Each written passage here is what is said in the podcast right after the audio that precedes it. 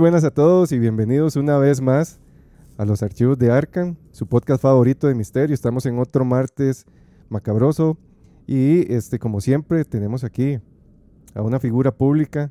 Últimamente ha tratado de salir de la Matrix para dejar de ser un, un borrego Matrix más, pero le está costando. Le está costando esa desintoxicación. Pille, ¿cómo está? Bien, bien. Es que a mí me gusta hacer un borrego Matrix. No, no, no, tengo nada bueno que decir para, para, eso. Le gusta vivir en la ignorancia. Sí, es que para, para, qué, para qué complicarme la vida. al final me va a terminar muriendo, digamos. O sea, no, no me espera otro destino diferente al que a, alguien que no sea un borrego mate. De ahí, me muero ignorante. Pero feliz. Bueno, al menos eso, eso dice uno, pero ni acaso muchas veces. ¿Y usted qué cree que piensen los, los arcanos y las arcanas sobre esas afirmaciones suyas? Ya, y alguno que esté conmigo. Yo no creo, yo creo que habrá mucha gente, vamos, que, que escucha el, podcast y que no es tan de hueso colorado en, muchas cosas, ¿verdad?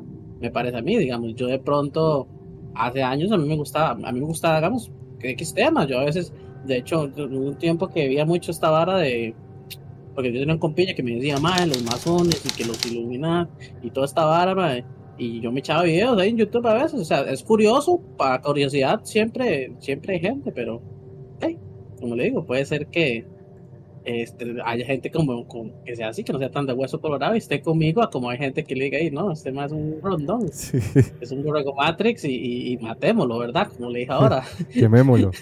me quieren quemar, ¿verdad? Claro, este más está, es uno, un uno y un cero más. Sí, a mí me gustaría mucho saber Ahí para los de, los de YouTube, ¿verdad? Que todo esto lo recibimos a YouTube. Igual los que nos escuchan en Spotify, Apple Podcast. Creo que en Apple Podcast pueden dejar su reseña. En, en Spotify nos pueden puntuar. Entonces, si nos pueden puntuar, buenísimo para saber que les está gustando. En, en, Apple Podcast yo creo que pueden escribir una reseña. Entonces ahí y en YouTube me gustaría saber qué opinan ustedes de este Borrego Matrix. Que quiere seguir, él quiere seguir dormido. Él quiere seguir dormido. Entonces me gustaría saber qué opinan ustedes. También este, hoy nos acompaña por segunda vez seguida esto. Estamos marcando historia. Este, este año empezamos con el pie derecho. Jess, ¿cómo está Jess? La voz macabrosa del, del podcast. Hola a todos. Eh, ¿Todo bien? Estoy bien, Un día, después de un día de trabajo, eh, cansada un poco, pero igual, como siempre, contenta de estar acá. Y el tema de hoy está súper interesante. Es un tema como creo que de, los más populares en los últimos años, tal vez, ¿verdad? De lo que más se escucha así como de conspiraciones y cosas y, ¿verdad? Alienígenas. Entonces, vamos a ver cómo, cómo se desarrolla el tema, pero no, todo bien, por dicha, contenta de estar acá, una vez más. Iniciando, iniciando, y ya tenemos ahí a varios. Igual para, eh, ahorita los voy saludando. Y por último, pero no menos importante, alguien que nos está lanzando hacia el estrellato. De hecho, yo se lo comenté el día, yo creo que lo comenté el podcast pasado, que este, para algunos será una singraciada, ¿verdad? Para las grandes estrellas o la gente que, que tiene ahí de, bastantes seguidores. Yo comenté la vez pasada que tuvimos un TikTok que llegó casi a las 53 mil vistas. Y en la vida, o sea, el, mejor TikTok que había tenido ya había llegado como a 2100. En YouTube creo que ahorita el video que más tiene vistas tiene como 600. Y aún así es, es muchísima gente. Para mí eso es demasiada gente. Pero casi, o sea, son 52.400 vistas. En la vida me va a ver alguien a mí. ese es el pensamiento que yo tenía. Entonces, para mí, eso es marcar historia, ¿verdad? Y fue gracias a un TikTok del invitado que tenemos hoy, el doctor Eder Mora, el famoso, la leyenda, el famoso Doc, el Doc macabroso. ¿Cómo está, Doc? Bien, bien, bien, bien, aquí, aquí, emocionadísimo de realmente poder compartir con ustedes hoy el tema excelente. Aquí esperando nada más que inicie todo, nada más. Buenísimo, buenísimo. viene con toda la actitud. Así es, Doc. Y yo sé que este tema, yo sé que este tema le gusta, yo sé que este tema le gusta a usted bastante y al montón de morbosos y morbosas que nos escuchan y nos ven también. Y es el tema de los reptilianos de Ayatra, vamos a hablar un poco sobre Ayatra y también de, este, de los Anunnakis y los dioses antiguos. ¿verdad? Es un tema que yo creo que a todo mundo le gusta y tal vez en algún momento hayan escuchado algo, ¿verdad? Ya sea por medio de películas, de, de fábulas eh, series de televisión que se han hecho famosas también, etcétera. Ahí siempre se ha hablado un poco sobre este tema. Y es más del lado conspiranoico, ¿verdad? De lo que se habla. Pero este, yo creo que todo esto, ¿verdad? Como todo relato, toda leyenda, tiene algo de verdad en el fondo. De algún lado tuvo que haber salido. Y creo que algo por ahí tienen de, de realidad, ¿verdad? No todo al 100%, pero sí algo de, de real. ¿Qué han escuchado ustedes de, de reptilianos, de dioses antiguos? Si quiere, empieza usted, Doc. Que para poder hablar de reptilianos siempre tiene que haber una asociación directa con los Anunnaki. Sí, Siempre tiene que haber una, asociación directa con los Anunnaki. También, digamos, los dioses, los dioses de la antigüedad, especialmente los dioses de, de Mesopotamia, que todos tienen, digamos, una relación directa con lo que serían esos seres que bajan del cielo entre el río Éufrates y el Tigris y fundan, digamos, como una especie de base que realmente después nosotros vamos a conocer como Edén, que es una cosa bastante interesante, porque es bastante interesante, que creo que es- después se va permeando lentamente el conocimiento y esa historia antigua de, de esa creación del primer ser humano a través, digamos, de lo que sería modificación genética para poder obtener oro, para poder llevarlo a su planeta, para poder enfriar, digamos, la atmósfera que venía a, a causar, digamos, un caos planetario y que luego, digamos, yo, yo lo que no entiendo, ¿verdad? En, en todo este asunto es, digamos, ¿por qué crear un, por qué modificar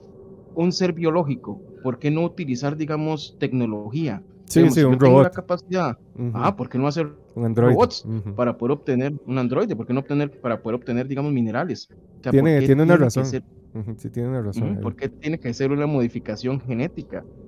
Es un asunto, digamos, que a mi parecer es lo que genera o es la génesis de todos los mitos probables en, en- en- en nuestra, en nuestro inconsciente humano, ¿verdad? Porque en nuestro inconsciente colectivo humano, yo creo que todo se relaciona, digamos, con ese inicio, con ese punto, Sí, ese exacto. punto preadámico.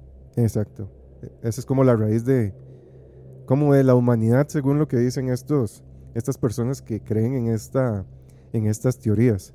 Pillo, ¿usted qué ha hablado, qué, perdón, qué ha escuchado sobre, sobre reptilianos? ¿Qué conoce usted? Porque como les digo, a veces en la cultura popular, por así decirlo, se han visto referencias por ahí. Sí, digamos. Yo, por vamos a decir, un pre y un post. Ok, pre lo que vi hoy y, y pues lo que vi hoy. Entonces, lo, lo- antes de, como lo que busqué hoy fue, sí, yo lo que tenía, no tenía mucho conocimiento, ¿verdad? Era lo típico que uno decía, que decían que la reina Isabel y que no sé quiénes más eran como reptilianos y que supuestamente la gente que es así es como la que domina el mundo. Nunca entendí bien, digamos, como qué cualidades eran las que tenías Nada más la gente dice es como, uy, ma, esos son los, ¿verdad? los altos mandos que dominan el mundo y que, y que están ahí, ¿verdad? Y que tienen estos, estos rasgos así que son como muy, como robóticos, se podría decir. De hecho, a- cuando se hizo muy famoso esto de Max Mark Zuckerberg, ¿verdad? En el juicio, que la gente Ujú. decía que, que era reptiliano, porque como pestañaba, por, ¿verdad? O Sí, que era sí. un androide inclusive también, en teorías. Entonces, pues siempre se- eh, eso es lo que yo había escuchado, ¿verdad? Ya hoy, pues no le voy a decir nada muy diferente de lo que le dijo el Doc, porque me parece que esa es la información más, más como la, la que, la que, Sí, la más popular. la que más, la más popular, ¿verdad? Se dice que hay un planeta que se llama eh, Nibiru, Nibiru, me parece que es. Este, y- ajá, me, me parece curioso, curioso, ma, porque hay un álbum de un cantante de reggaetón, se llama Zuna, que Sí, se llama así. Ajá, un que se Curioso, llama no, así. no, no, no, no, no, hasta hoy, hagamos, hasta hoy que escuché eso dije, ah, mira, qué curioso. ¿Coincidencia? Pero, eh, pero sí, me pareció curioso, me pareció curioso porque dije, mira, Hmm. y puede saber del tema y le puede que le guste, ¿verdad? Sí. También. Sí, sí. Y creo que el, el DJ o el, el mezclador se llama así también, ¿verdad? Del, del, de la vara, pero bueno, este, eh, se dice eso, ¿verdad? Que ellos, eh, eh, en son de que en el planeta de ellos era muy frío, eh, buscaron otro planeta para encontrar un material que les pudiera vender eh, calor, ¿verdad? Sí, En este caso, pues dieron con la Tierra, encontraron que el oro era el, ¿verdad? Como el, el material, porque como tengo entendido, yo el oro tiene buena conductividad, ¿no? Sí, sí, ahí. sí, sí. Pues el reptiliano, como tal, se supone que es por. ya que al final era la- es esa mezcla, ¿verdad? Que hay entre, entre esta gente que en este planeta, ¿verdad? y el humano, digamos. Sí, es como un híbrido. es un híbrido, exacto. Sí, Porque supuestamente ellos tienen como rasgos así como muy de, de reptiles, ¿verdad? sí, sí, sí, lo es, es, una, es una teoría compre- compleja y, y tiene muchas aristas también, ¿verdad? Como nos pasó con la, con la teoría de la Tierra hueca. Y esta también, o sea, se pueden derivar varias cosas ahí, entonces eso hace que sea muy interesante. Jess, ¿usted qué ha escuchado, qué sabe sobre reptilianos y Anunnakis y todo esto? De ahí he escuchado mm, de muchas cosas a lo largo de los últimos años, ¿verdad? Que, creo que es cuando se ha puesto más de moda este tema. Creo que tiene mucho que ver con el nuevo orden, el mundial, ¿verdad? Eh, que siempre nos hace pensar eh, como, como personas, ¿verdad? Como, como pueblo, pues. ¿Quiénes son esos que están ahí jalando los hilos de nuestra sociedad, verdad? Que nosotros hoy nos despertamos en la mañana y no nos dimos cuenta que ya nuestro, nuestra vida básicamente está ya determinada por personas que nosotros ni siquiera sabemos quiénes son y que ellos básicamente manejan el planeta, ¿verdad? Si ellos quieren una recesión económica, la van a provocar, si ellos quieren que suba este producto, si quieren que baje este producto, si quieren que haya una guerra, si quieren que haya esto, lo otro, eso ellos ya lo tienen agendado básicamente, ¿verdad? En sus, en sus planes. Ahora, eh, se dice que es una raza de los, por lo menos los reptilianos, a lo que yo entiendo, se supone que es una de las razas alienígenas no buenas para nosotros, ¿verdad? Eh, se ha hablado que hay razas que son amigables con los humanos y hay razas que no. Se supone que los reptilianos no son amigables, pero ellos se vinieron acá de una manera tal vez un poco más disimulada y ellos lo que hicieron fue, como dijo Pille, ¿verdad? Unirse o eh, combinarse con el ser humano para venir y hacer una raza híbrida que eh, viene, ¿verdad?, a ser esta, esta gente que nos, que nos controla, ¿verdad? O al menos eso es lo que yo entiendo. Entiendo también que no todos ellos fueron híbridos, sino que en algún momento vinieron y eran los que eran los, de- los puros, por así decirlo, ¿verdad? Los padres de aquí, de la raza de, de reptilianos.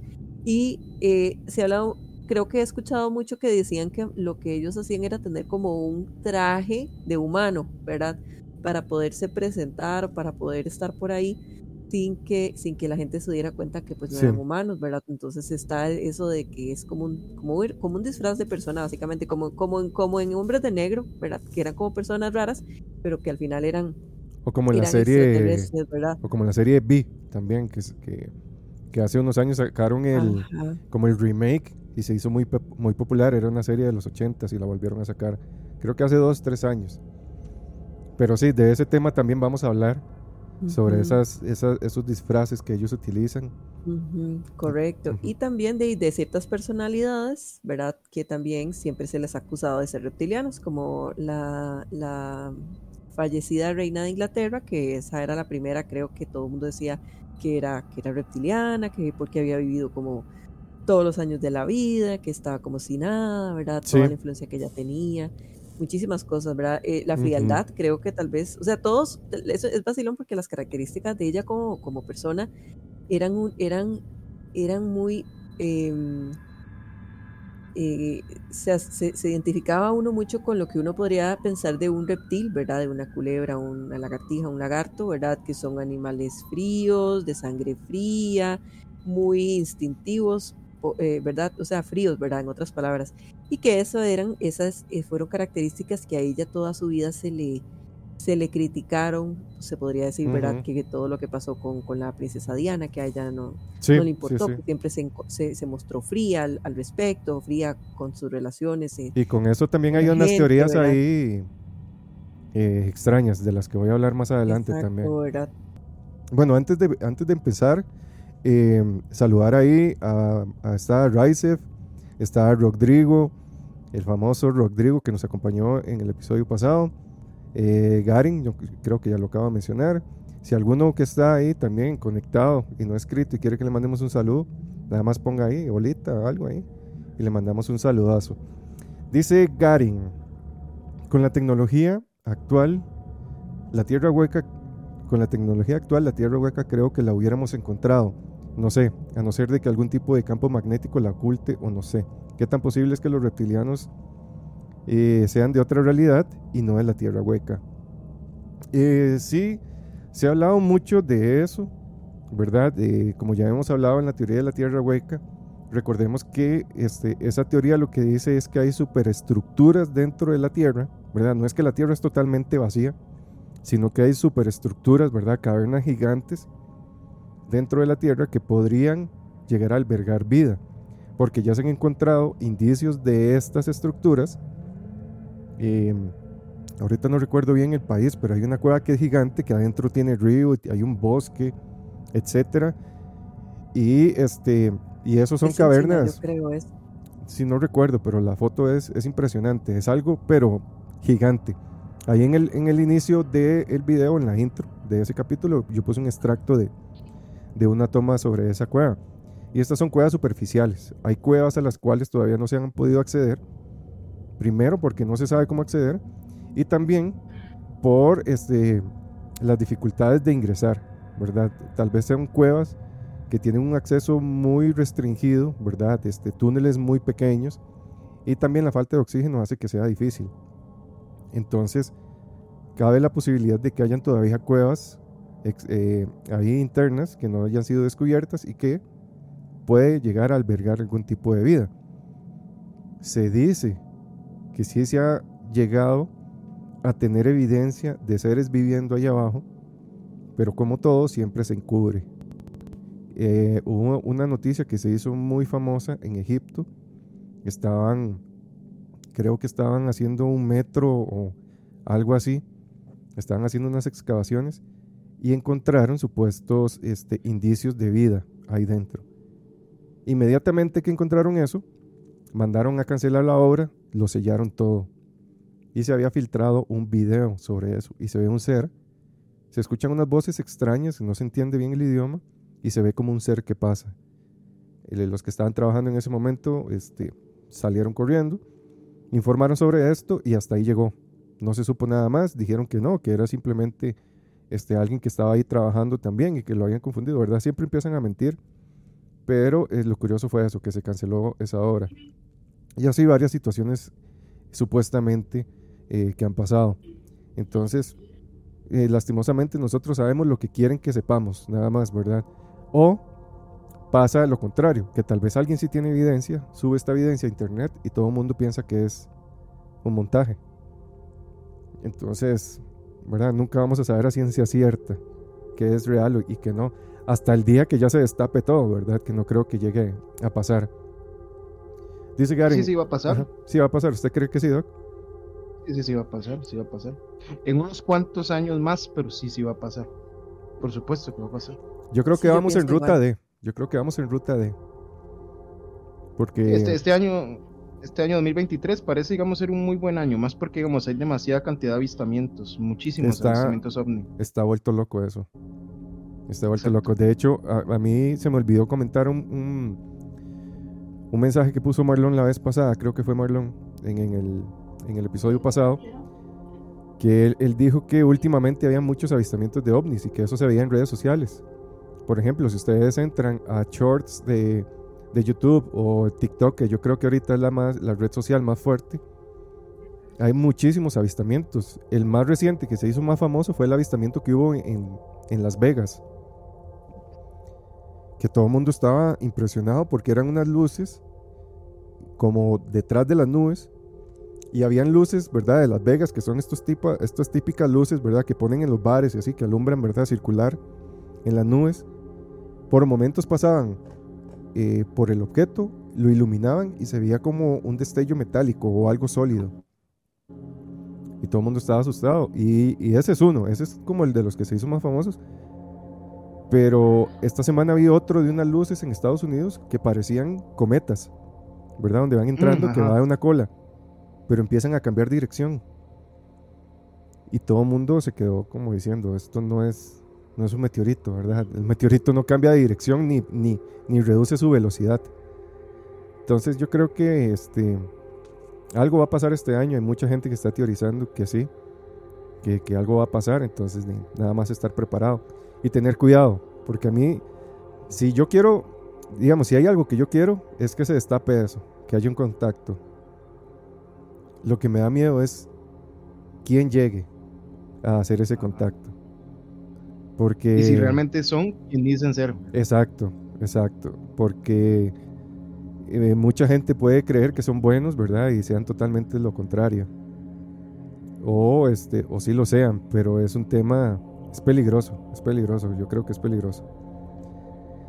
Dice Gary eh, que si hemos visto la película Destino de Júpiter, en esa dicen que la Tierra es un, eh, la Tierra es un planeta de ganado.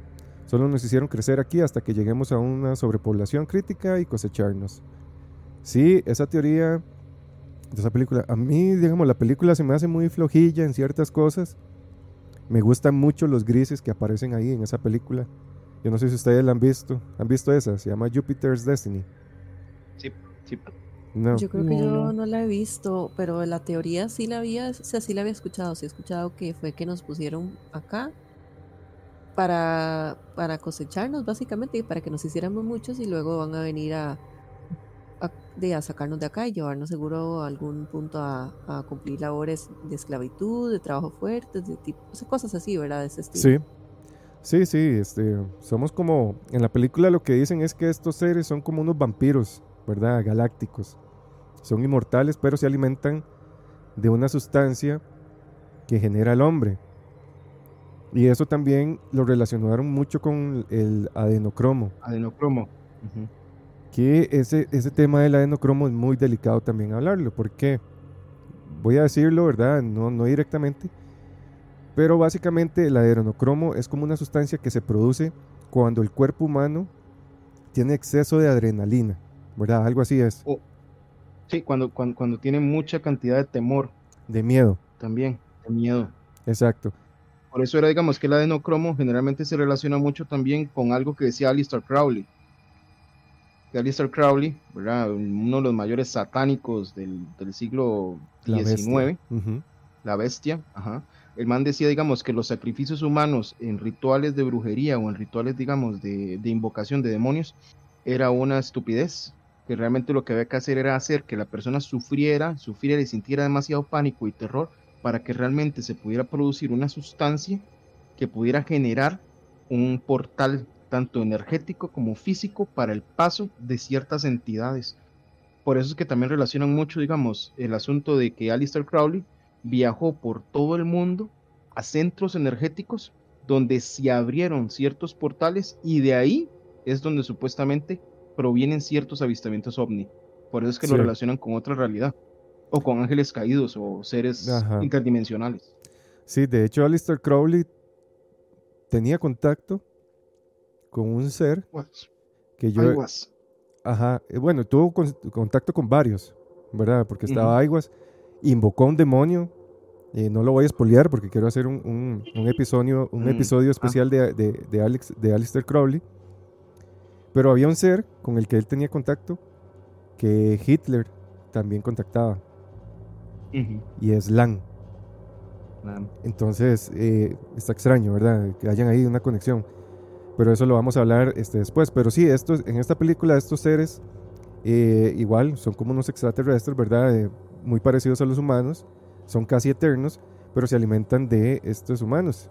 Y, es como esa sustancia, ¿verdad? Ese adenocromo, que se hizo muy famoso hace un tiempo, porque decían que era la droga que usaban las estrellas, que estaban mm. todo esto metidos en mm. sacrificios de, este, de niños. Entonces... La relación con el Pizzagate. Ajá, entonces por eso es que es de cuidado porque cuando se habla de gente famosa, ¿verdad? Este, de allá uno lo hacen callado. Pero sí, por ahí, por ahí va el tema. Ok, entonces para iniciar, como dijo el doc, para, hablar de los reptilianos, tenemos que devolvernos en el tiempo, ¿verdad? A, lo que es la, creación del hombre.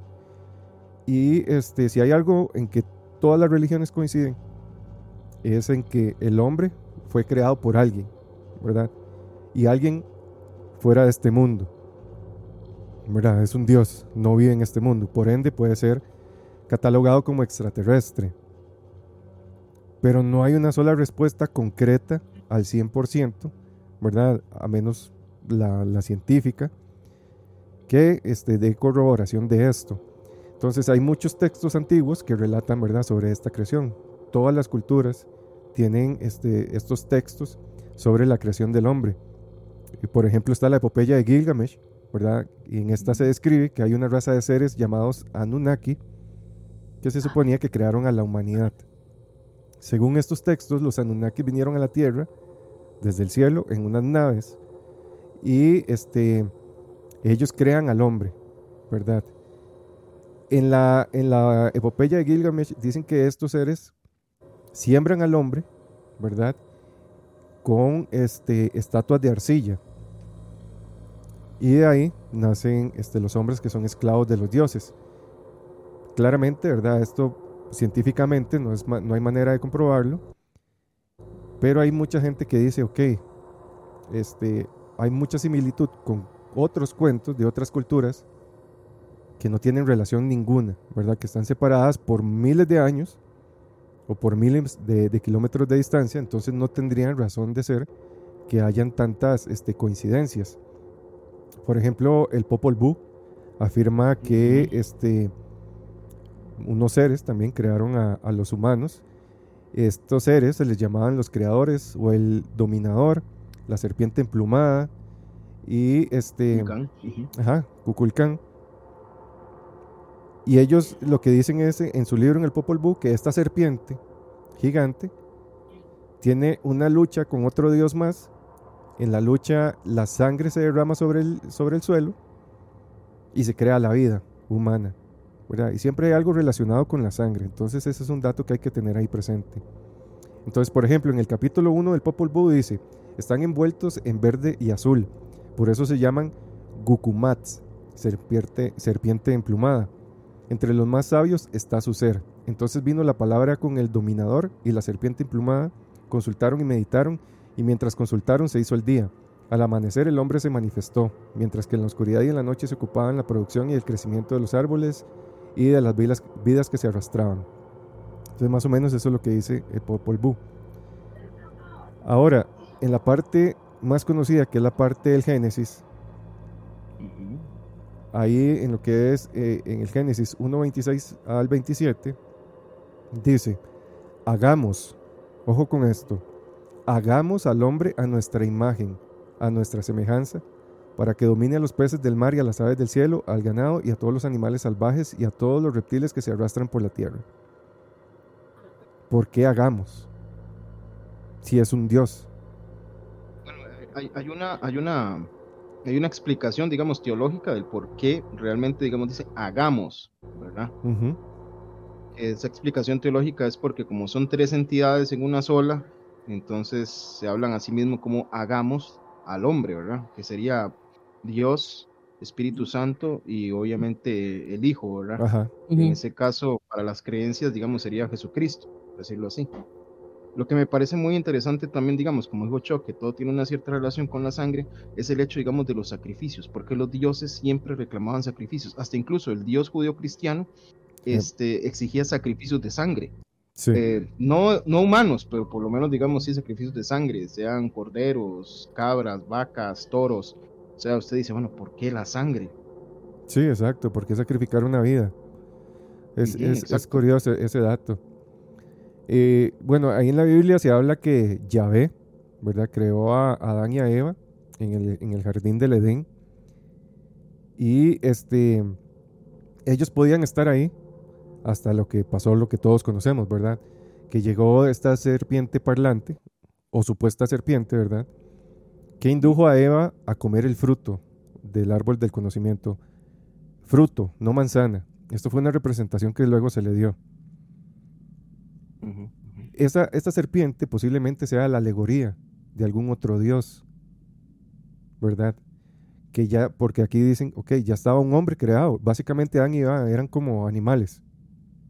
Ellos andaban desnudos, no tenían eh, como un raciocinio, ¿verdad? Desde el lado, por así decirlo, del conocimiento del morbo, ¿verdad? Que, es como lo, que plantean, sino que simplemente ellos tenían el conocimiento necesario para sobrevivir. Listo. Y llega esta serpiente que les da acceso a, ese, a ese conocimiento, ¿verdad? Este, este reptil.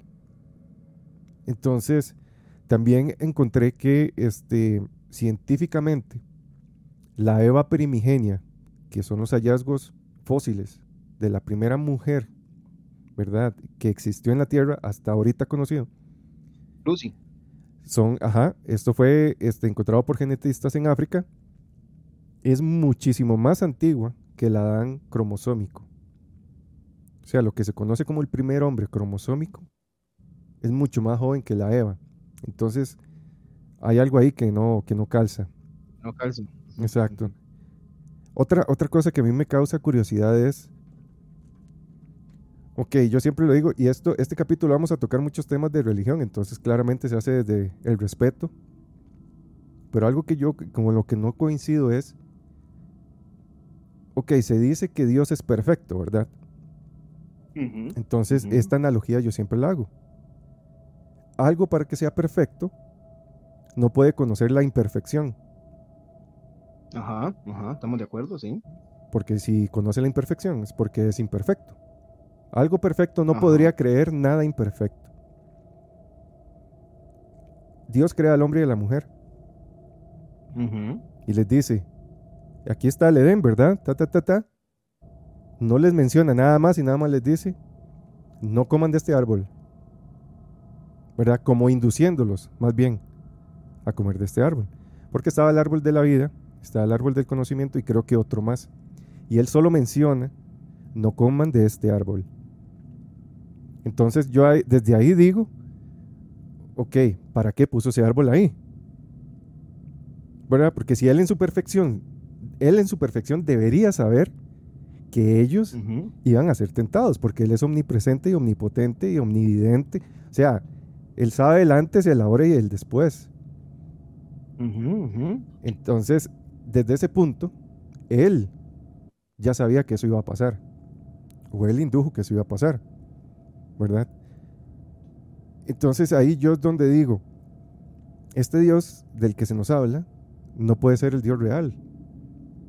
Porque Él es un Dios imperfecto, porque lo que ha creado es imperfecto. Si nosotros vemos la creación desde un inicio, de perfecta no tiene nada. Entonces, eh, ahí es donde hablábamos, ¿verdad? Este demiurgo, el Dios de la carne, ¿verdad? La creación, que no es, no es ni por cerca el Dios verdadero. Entonces yo creo que por ahí va, va ese asunto. Luego, en la China existe la creencia de una reina serpiente que se llama Nuakua, que ella se mezcla con los hombres. En la cultura maya, ¿verdad? Está la gran serpiente, en los aztecas también, ¿verdad? El Ujú. Quetzalcóatl. En los indios Hopi, del norte de América, ellos creían que los dioses bajaban del cielo a reproducirse con las mujeres y se, y se referían a ellos como sus hermanos serpiente también. Entonces, ¿por qué siempre esta relación con las serpientes? ¿Qué, qué opina usted, Pille? ¿Por qué siempre hay esta, estas señales de serpientes o de seres serpientes en las, en las culturas más antiguas? Man, sinceramente, así como decirle, ¿por qué? No sé, digamos, la serpiente como, Desde su punto de vista. característica, de, de hecho, usted que usted conoce bastante de serpientes, ¿verdad? No sé qué, qué característica podrá tener la serpiente como tal que, que lo asemejen a eso, ¿verdad? Yo de lo que conozco en cuanto a lo típico. De la Biblia, la serpiente, Adán y Eva, ¿verdad? Pero, pero nada más, digamos, no, no sé, pues, que sí he visto, la, bueno, la- creo que una de las más famosas es la de México, ¿verdad? Que es como, que es como una serpiente como, ajá, que es como la más, ¿verdad? Como representativa, o, o al menos es la que más he escuchado yo, al menos. Este, pero no sé, digamos, mm, ahora que ustedes, digamos, las religiones al final lo relacionan con la serpiente, quién sabe qué tendrá que ver, ¿verdad? Lo que es curioso es, ¿verdad? De que mm, aquí tal vez digo yo, que, que curioso que es el hecho de que, o sea, existe un dios, existe un animal parecido a un dios, digamos. No sé si me, si me voy a entender. Es curioso, cuanto menos ese hecho, ¿verdad? Porque, ¿por qué? Digamos, ¿por qué? Porque podría no tener forma de algo similar, ¿verdad? Pero se le relaciona bastante a la serpiente. Eh, allá yéndonos, ¿verdad? La, la Biblia lo hace más simplificado, pero ya yéndonos entonces a ese tipo de dioses, que obviamente es una serpiente, pero un poquito más mágica, ¿verdad? Con alas de pronto, ¿verdad? Eh, un poco más, este, más extravagante, se podría decir. Pero sí, no, no se me ocurre una idea más de, de- de, digamos, de de por qué una serpiente, no sé qué cualidad tendrá una serpiente que se le pueda adoptar, ¿verdad? Principalmente una serpiente, de hecho, nunca se la adopta una. Nunca es como positiva la, la, la, la, la percepción que tiene la gente de una serpiente, claro. Usted normalmente no es como, uff, una serpiente. Te puede gustar más o menos, pero normalmente de buenas a primeras no es como que sea lo más este, agradable, vaya. Sí, y eso es un miedo. Entonces me parece curioso. Y eso es un miedo que viene desde una memoria primitiva, ¿verdad? Que es esta memoria primitiva que se nos heredó a través de los años por medio de los genes y que eran comportamientos adquiridos por nuestros eh, ancestros. Por ejemplo, como hemos mencionado, el miedo a la oscuridad. ¿Por qué el miedo a la oscuridad? Y básicamente esto lo resumen a que nuestros ancestros caníbales le tenían miedo a la oscuridad porque antes del fuego no había manera que ellos estuvieran protegidos y eran totalmente vulnerables a cualquier depredador. Eso empezando por ahí, ¿verdad? Igual al agua. Cuando nos bañamos y estamos debajo de la ducha con los ojos cerrados por mucho tiempo, a veces hay una sensación de peligro. Y es esto mismo, ese es como ese miedo primitivo. Y en los animales es muy marcado esta memoria genética. Porque las crías, por ejemplo las tortugas, las tortugas nacen y saben que tienen que ir al mar, instintivamente. Y hay muchos animales que, por ejemplo, este, ciertos reptiles, usted les pasa la mano por encima cuando son crías o cuando son grandes, ellos creen que es un depredador que está pasando encima de ellos. Y se activa ese instinto de sobrevivencia. Sí, de hecho, sorry que, te interrumpa, de hecho, uniéndolo todavía más al tema de las serpientes, de los caballos, ¿verdad? Que eso es algo que creo que es como de conocimiento general.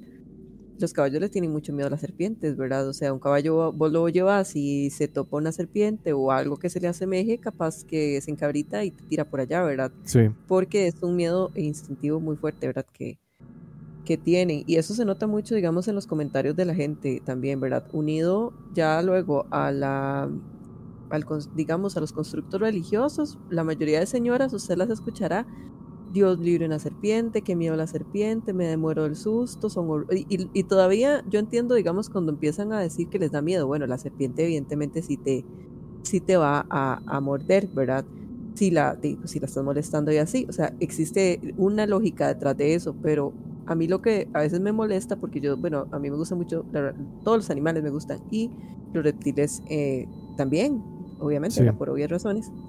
Y yo sigo bastantes páginas de conservacionistas y cosas aquí en Costa Rica, de naturaleza, ¿verdad? Y aquí en Costa Rica todo el mundo es eh, fan de la naturaleza, fan de los animales, hasta que vos tocas la serpiente. Porque entonces vos ves los comentarios, aún en las páginas de conservacionistas, la gente comentando, mátenlas a todas, las serpientes son lo peor, qué miedo, son el diablo, son del diablo, son malas, es el pecado, es aquí. O sea, la pobre serpiente de chao, ¿verdad? Pobrecita. O sea, ellas son lo peor que pudo haber pasado. Dios libre a las serpientes. Dios libre a alguien le saca una serpiente en el patio. Porque puede ser una ratonera que más bien era que tal vez le tenga rayos de los ratones en su casa y usted va y la machetea. Porque Dios libre a la serpiente, ¿verdad? Y ese es el problema de la, de la ignorancia y de los borregomatrix. Correcto, ¿verdad? correcto. Que todavía creen, por ejemplo, hay comunidades que todavía creen que ver una lechuza es, es una bruja. Una bruja. Y la matan. Y que la serpiente es del diablo. O sea, no tiene ni pie ni cabeza, pero el problema es eso, la ignorancia. Y que a la, a la gente le encanta a veces mantenerse en la ignorancia, ¿verdad? Y no es que uno tenga que saberlo todo, porque yo soy ignorante de, un montón de cosas, ¿verdad? Incluso de estos temas soy muy ignorante. Y no está mal ser ignorante, ¿verdad? Yo creo que uno no, no va a dejar de ser ignorante, nunca. ¿verdad? Porque no hay manera que usted lo conozca todo al 100%. Sí, correcto, siempre vamos a ser ignorantes, por supuesto. Pero hay, temas que son básicos, ¿verdad? Que hay, que hay que informarse y uno es sobre la vida silvestre, ¿verdad? ¿Usted, usted qué cree, Jess? Que sea la razón por la cual todas estas civilizaciones antiguas siempre tengan relación con los, con los reptiles, con las serpientes, con estos seres. Realmente no sé por qué sea que, digamos, una civilización pueda elegir un animal como este para hacerlo eh, representativo de algo, digamos. Por ejemplo, es parecida a la, pregunta que le hiciste a Pille, por ejemplo. digamos, se me ocurren los de México, ¿verdad? Con, con la serpiente emplumada. Eh,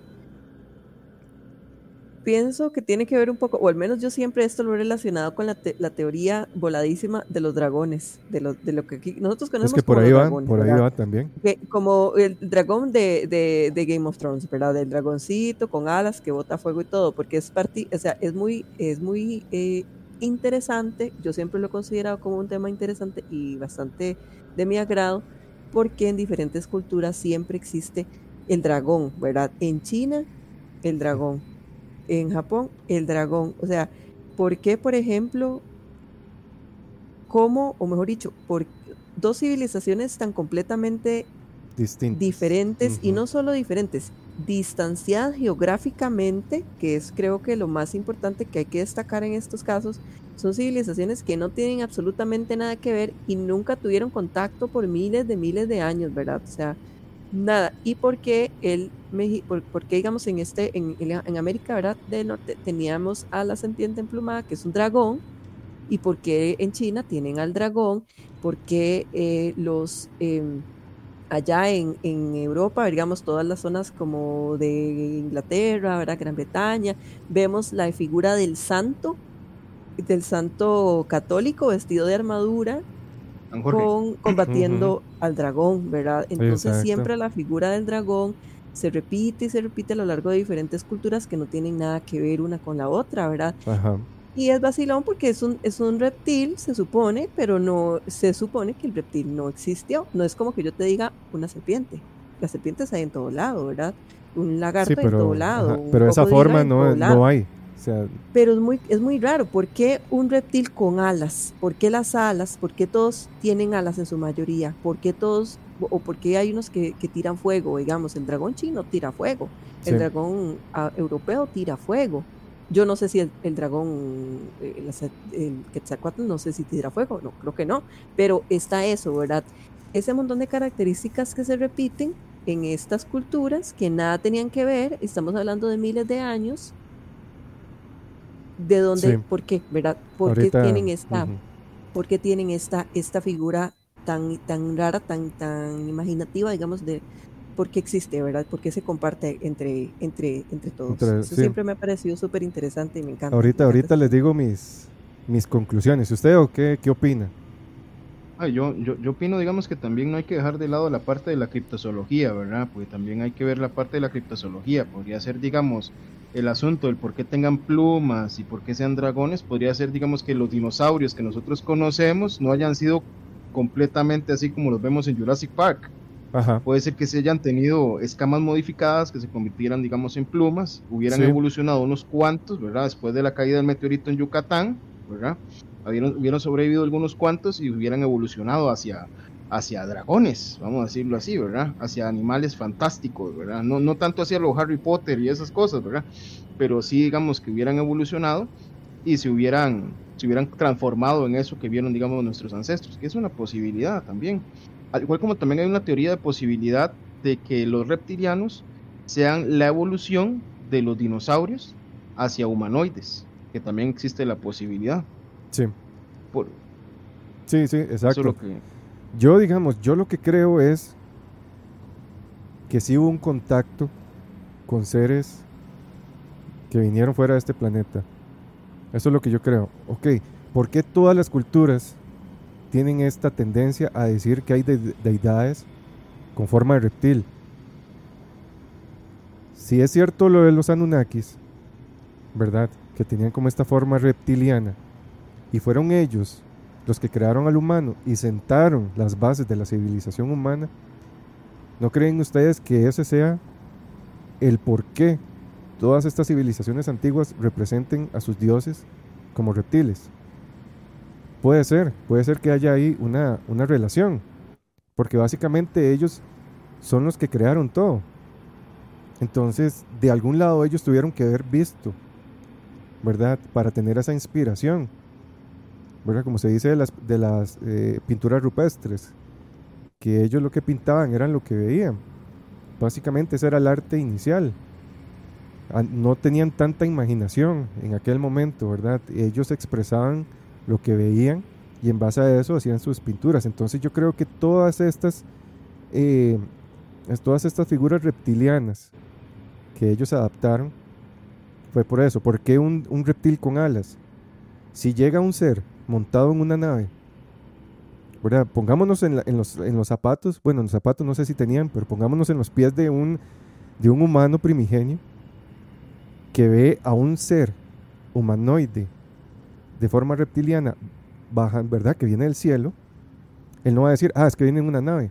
No. O sea, él está bajando del cielo y lo único que vuela es lo que tiene alas. Entonces yo voy a representar a este ser con alas. No lo voy a representar montado en un ovni. Que incluso si hay representaciones supuestamente, ¿verdad? Antiguas de estas naves. Pero ellos ven, no lo entienden y lo interpretan de otra manera. Y es para mí es de ahí donde nace el mito de los dragones, de todos estos seres, ¿verdad? Ok, ¿y de dónde nace todo esto de los Anunnakis? El que pone toda esta teoría sobre la mesa es Zacarías Sitchin, que él es como un pseudo arqueólogo, se podría decir, y es escritor de una serie de libros que se hizo muy famosa, en la cual él habla de estos astronautas antiguos, ¿verdad? De estos astronautas eh, que tienen contacto con los primeros hombres y que son de, este, de un origen extraterrestre. Él es el que atribuye la creación. Bueno, él no lo atribuye, sino que él empieza a hablar más de que la creación de la humanidad está en manos de estos dioses, de los Anunnaki, o como se les llama en la Biblia, los Nefilim, ¿verdad? Los Nefilim, los ángeles caídos. Eh, según lo que encuentra Zacarías, es que estos seres provienen de este planeta que se llama Nibiru, pero que ahora se dice que posiblemente no tiene ese nombre, que tiene otro nombre este, totalmente distinto. Nubirra. Ajá, correctamente. Detrás, detrás del sol. Detrás del sol. Entonces, estos seres son como considerados un grupo de dioses. Ellos están presentes en varias culturas mesopotámicas como por ejemplo los sumerios, los acadios, los asirios, los babilónicos. Se supone que esta era una civilización muy avanzada y provienen de este planeta Nibiru, que en teoría es el décimo planeta de nuestro sistema solar.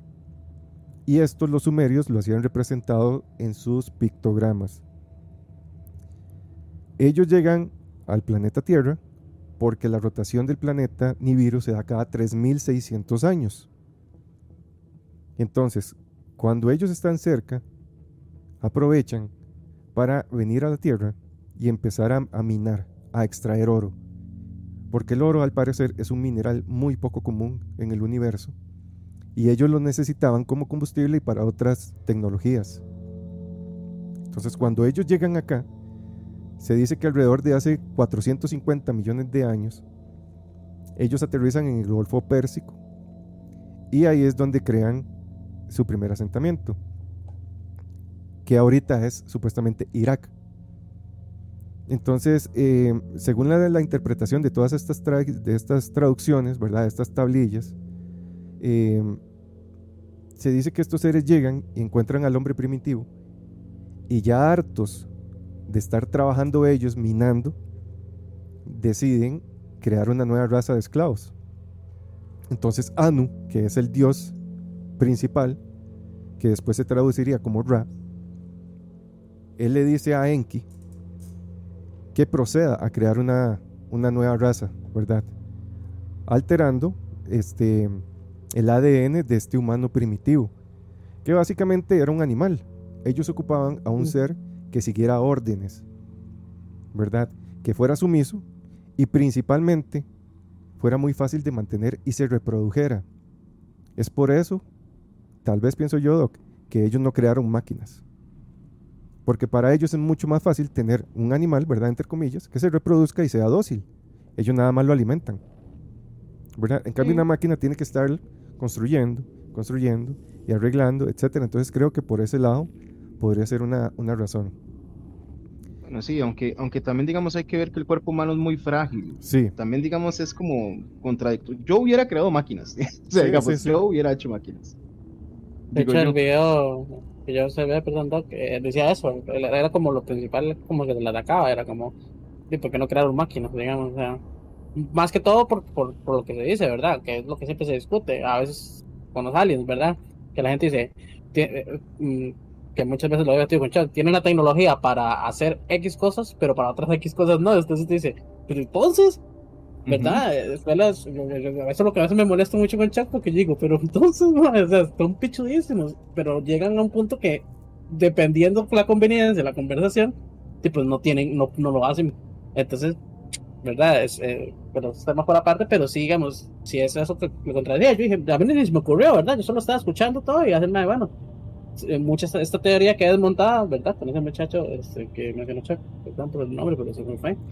Este, ajá, que él, él se le dice que es un pseudo, ¿verdad? Eh, científico, y que él eh, todo eso lo inventa. O sea, que, que se Dice. dice que lo que está escrito, se dice, ¿verdad? Que lo que está escrito, muchos científicos dicen que no, o sea, que, que algunas cosas medio, pero como que el mal las, las transforma como Sí. para vender el libro. Él los agrega, lo hace- las- lo hace más eso, novelesco. Ajá, Pero sí tiene una lógica, ¿verdad? Evidentemente el hecho de, de la tecnología, porque usted dice, bueno, por lo menos usted monta unas máquinas, unas cuantas, y tampoco tiene que crear tantas personas si fuese el caso, ¿verdad?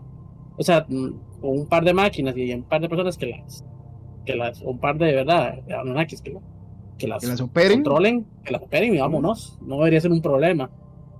Sí, Sí, sí, tiene man, su porque- punto, digamos, claro. Porque, digamos, por ejemplo, digamos, usted tiene la tecnología para poder viajar a millones de años luz, digamos. Por ejemplo, digo, usted tiene la tecnología para poder crear, digamos, máquinas, robots o androides para que puedan Ujú. minar todo lo que tengan que minar.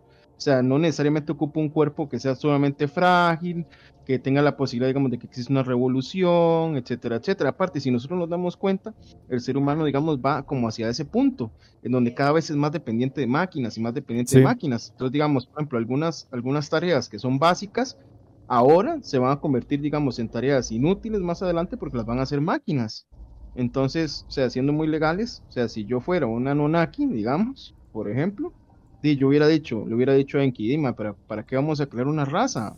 Man, Mejor creamos máquinas. Sí, habría que fácil. ver, es que también habría que ver el costo de esas máquinas. Recordemos que ellos están aquí buscando minerales porque en teoría tienen minerales agotados. Entonces, estamos de acuerdo. poniéndolo desde ese punto, digamos que el mineral, el, el mineral oro sea algo indispensable para ellos y no tienen. Entonces, en teoría podrían no poder hacer esas máquinas hasta que tengan suficiente mineral. Entonces, esta teoría lo que dice es que ellos llegan aquí a la tierra, a la tierra, ven a este hombre primigenio y dicen, puede servir como esclavo. Alterémoslo para que trabaje en vez de nosotros, ¿verdad? Ya que está ahí, alterémoslo genéticamente. ¿Qué es lo que pasa? Que Enki quiere jugar a ser Dios. Entonces él dice, yo no voy a ser un esclavo. Voy a ser un hombre a imagen y semejanza. No solo físicamente, sino que también menta- mental, intelectual, emocional, espiritual. Entonces él, junto con Ninursak, después de muchos experimentos fallidos, tienen éxito. Logran este, engendrar a estos seres, pero ¿qué es lo que hacen?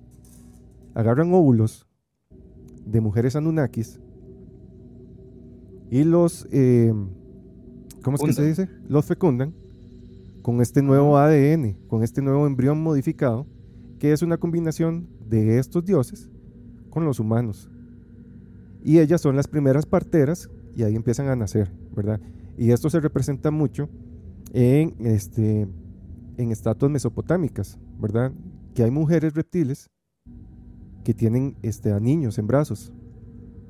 Entonces, por eso se dice que este, hay esta, esta representación. ¿Qué es lo que pasa? Que la misma represent- Ujú. Diga, que la misma representación de Isis y de los diferentes tipos de dioses. la- las diosas siempre son las diosas de la fecundidad. Entonces puede que haya una relación con eso. Cuando Enki con Inusak crea a estos seres, los otros líderes Anu- Anunnakis están totalmente enfurecidos, ¿verdad? De que esto no era lo que se había dicho que se iba a hacer. Básicamente usted creó un ser pensante y ahí sí va a haber el problema de rebelión, de exigir. No es un esclavo, no es un animal. Nosotros queríamos un animal que trabajara simplemente, no un animal que, que piense, que raciocine, que ya empiece a exigir. Entonces ahí ellos deciden destruir la creación de Enki. Se dice que justamente esto pasa cuando la edad de hielo estaba por acercarse, por acabar, perdón, y viene un gran diluvio. Ese gran diluvio es natural, ¿verdad? Según esta teoría, es natural. Pero Enlil aprovecha esto, ¿verdad? Está Enki y Enlil. Enlil aprovecha este diluvio natural para destruir la creación. Pero Enki no lo deja, agarra a un grupo de hombres y los salva. ¿Quiénes, ¿quiénes son estos hombres? Noé, Gilgamesh. exacto. O Gilgamesh. Entonces, por ahí, ¿verdad? Hay varias relaciones. Entonces se dice que eventualmente después de esto eh, se dividen en dos bandos, ¿verdad? El bando de Enki, que quiere mantener al hombre, el bando de Enlil, que lo quiere destruir. Hay una guerra en los cielos, que es esta guerra bíblica, ¿verdad? Y hay un grupo que gana, que es el que se va a los cielos, que es el grupo de Enki. Y hay otro grupo que pierde, que queda atrapado en la tierra, que es el grupo de Enlil, que es el que hablábamos en el episodio de la Tierra Hueca, que después llega a ser conocido como Sanat Kumara, como Lucifer, etc. Hay un punto que se me hace a mí también interesante y que, que dijo Jess, es con respecto al fuego. ¿Por qué los dragones botan fuego? ¿Por qué esta figura reptiliana bota fuego? El fuego en todas las civilizaciones antiguas representa el conocimiento. Recordemos el antiguo este, relato de Prometeo. De Prometeo. ¿Qué hace Prometeo? Se pone en Le contra de los dioses, ¿verdad? Y les roba el fuego. ¿Y cómo fue él este, castigado, Doc? No recuerdo bien. Él fue, fue encadenado a una montaña donde cuervos o, o algunas criaturas le, Mm. le- le comían la carne y le comían el hígado y le volvía a crecer todos los días en Por la mañana eternidad. y volvía otra vez. Es el dios de la guerra 2 Exacto, El dios de la guerra. exacto. sale ahí. Él, por darle el conocimiento al humano, es condenado. Sí, que el fuego, el fuego es la primera pieza de tecnología que posee el ser humano. Exacto. Es la primera pieza de tecnología. Ajá. Y ahí, ahí a mí me sale la pregunta, ¿por qué el conocimiento siempre ha sido juzgado como pecado? ¿Qué cree usted, Jess, de, de, esto?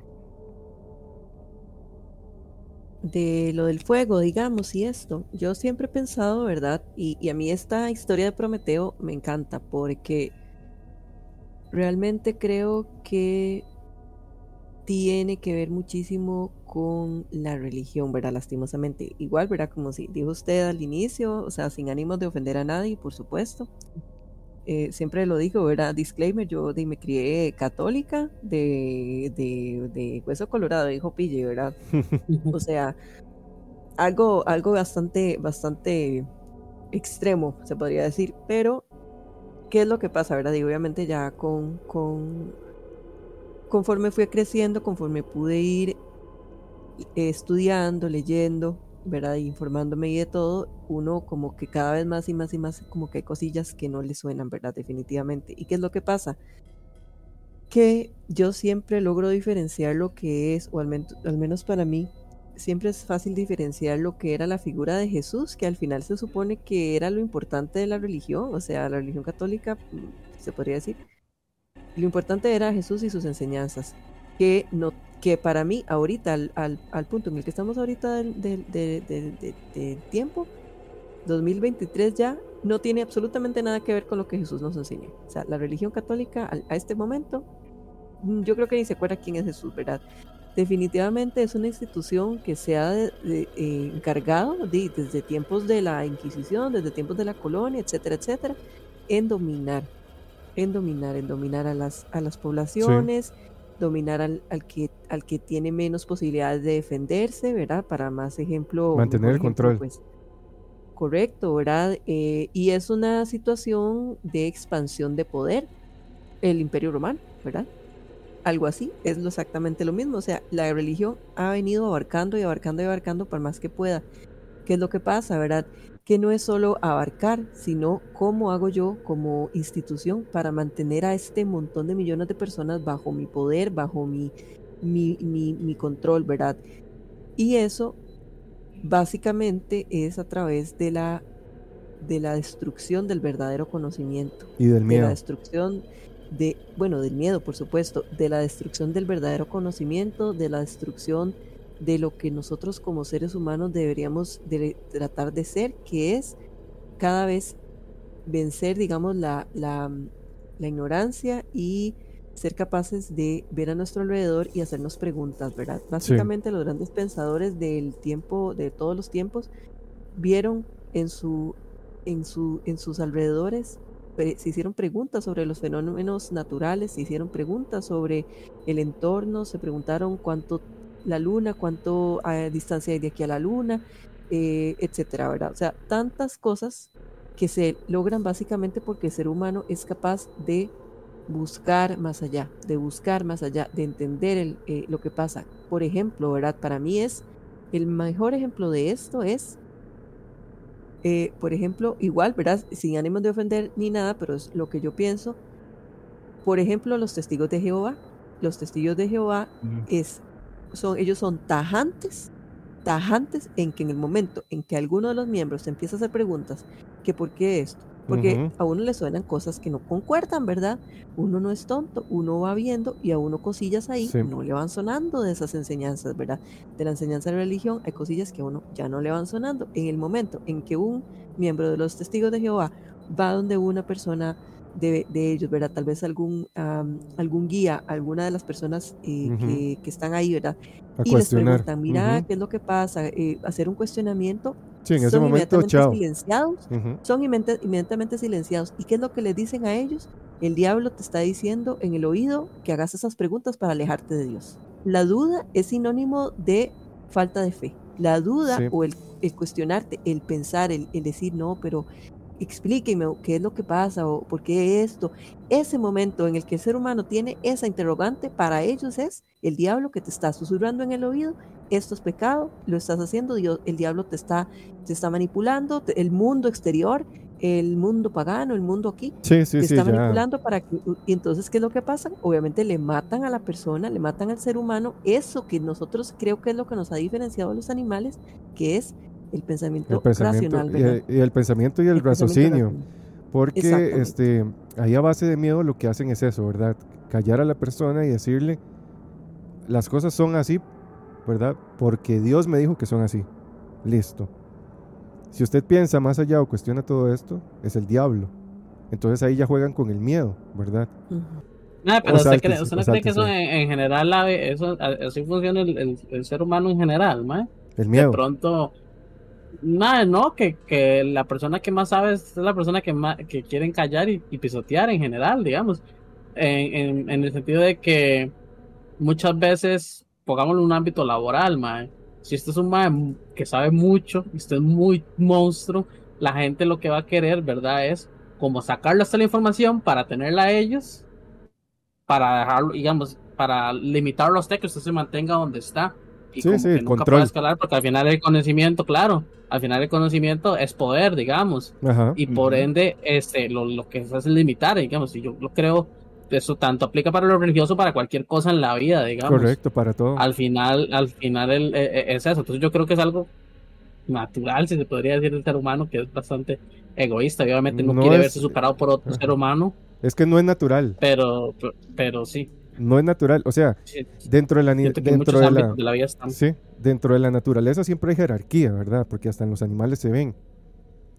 El problema es que la jerarquía, la jerarquía animal no es por mantener un control, es simplemente algo natural. Pero la jerarquía humana es para tener control de los otros humanos, para tener un beneficio para él, ¿verdad? No para la comunidad, para él mismo. Entonces, Mae, se le, se- ah, se- perdón. ajá.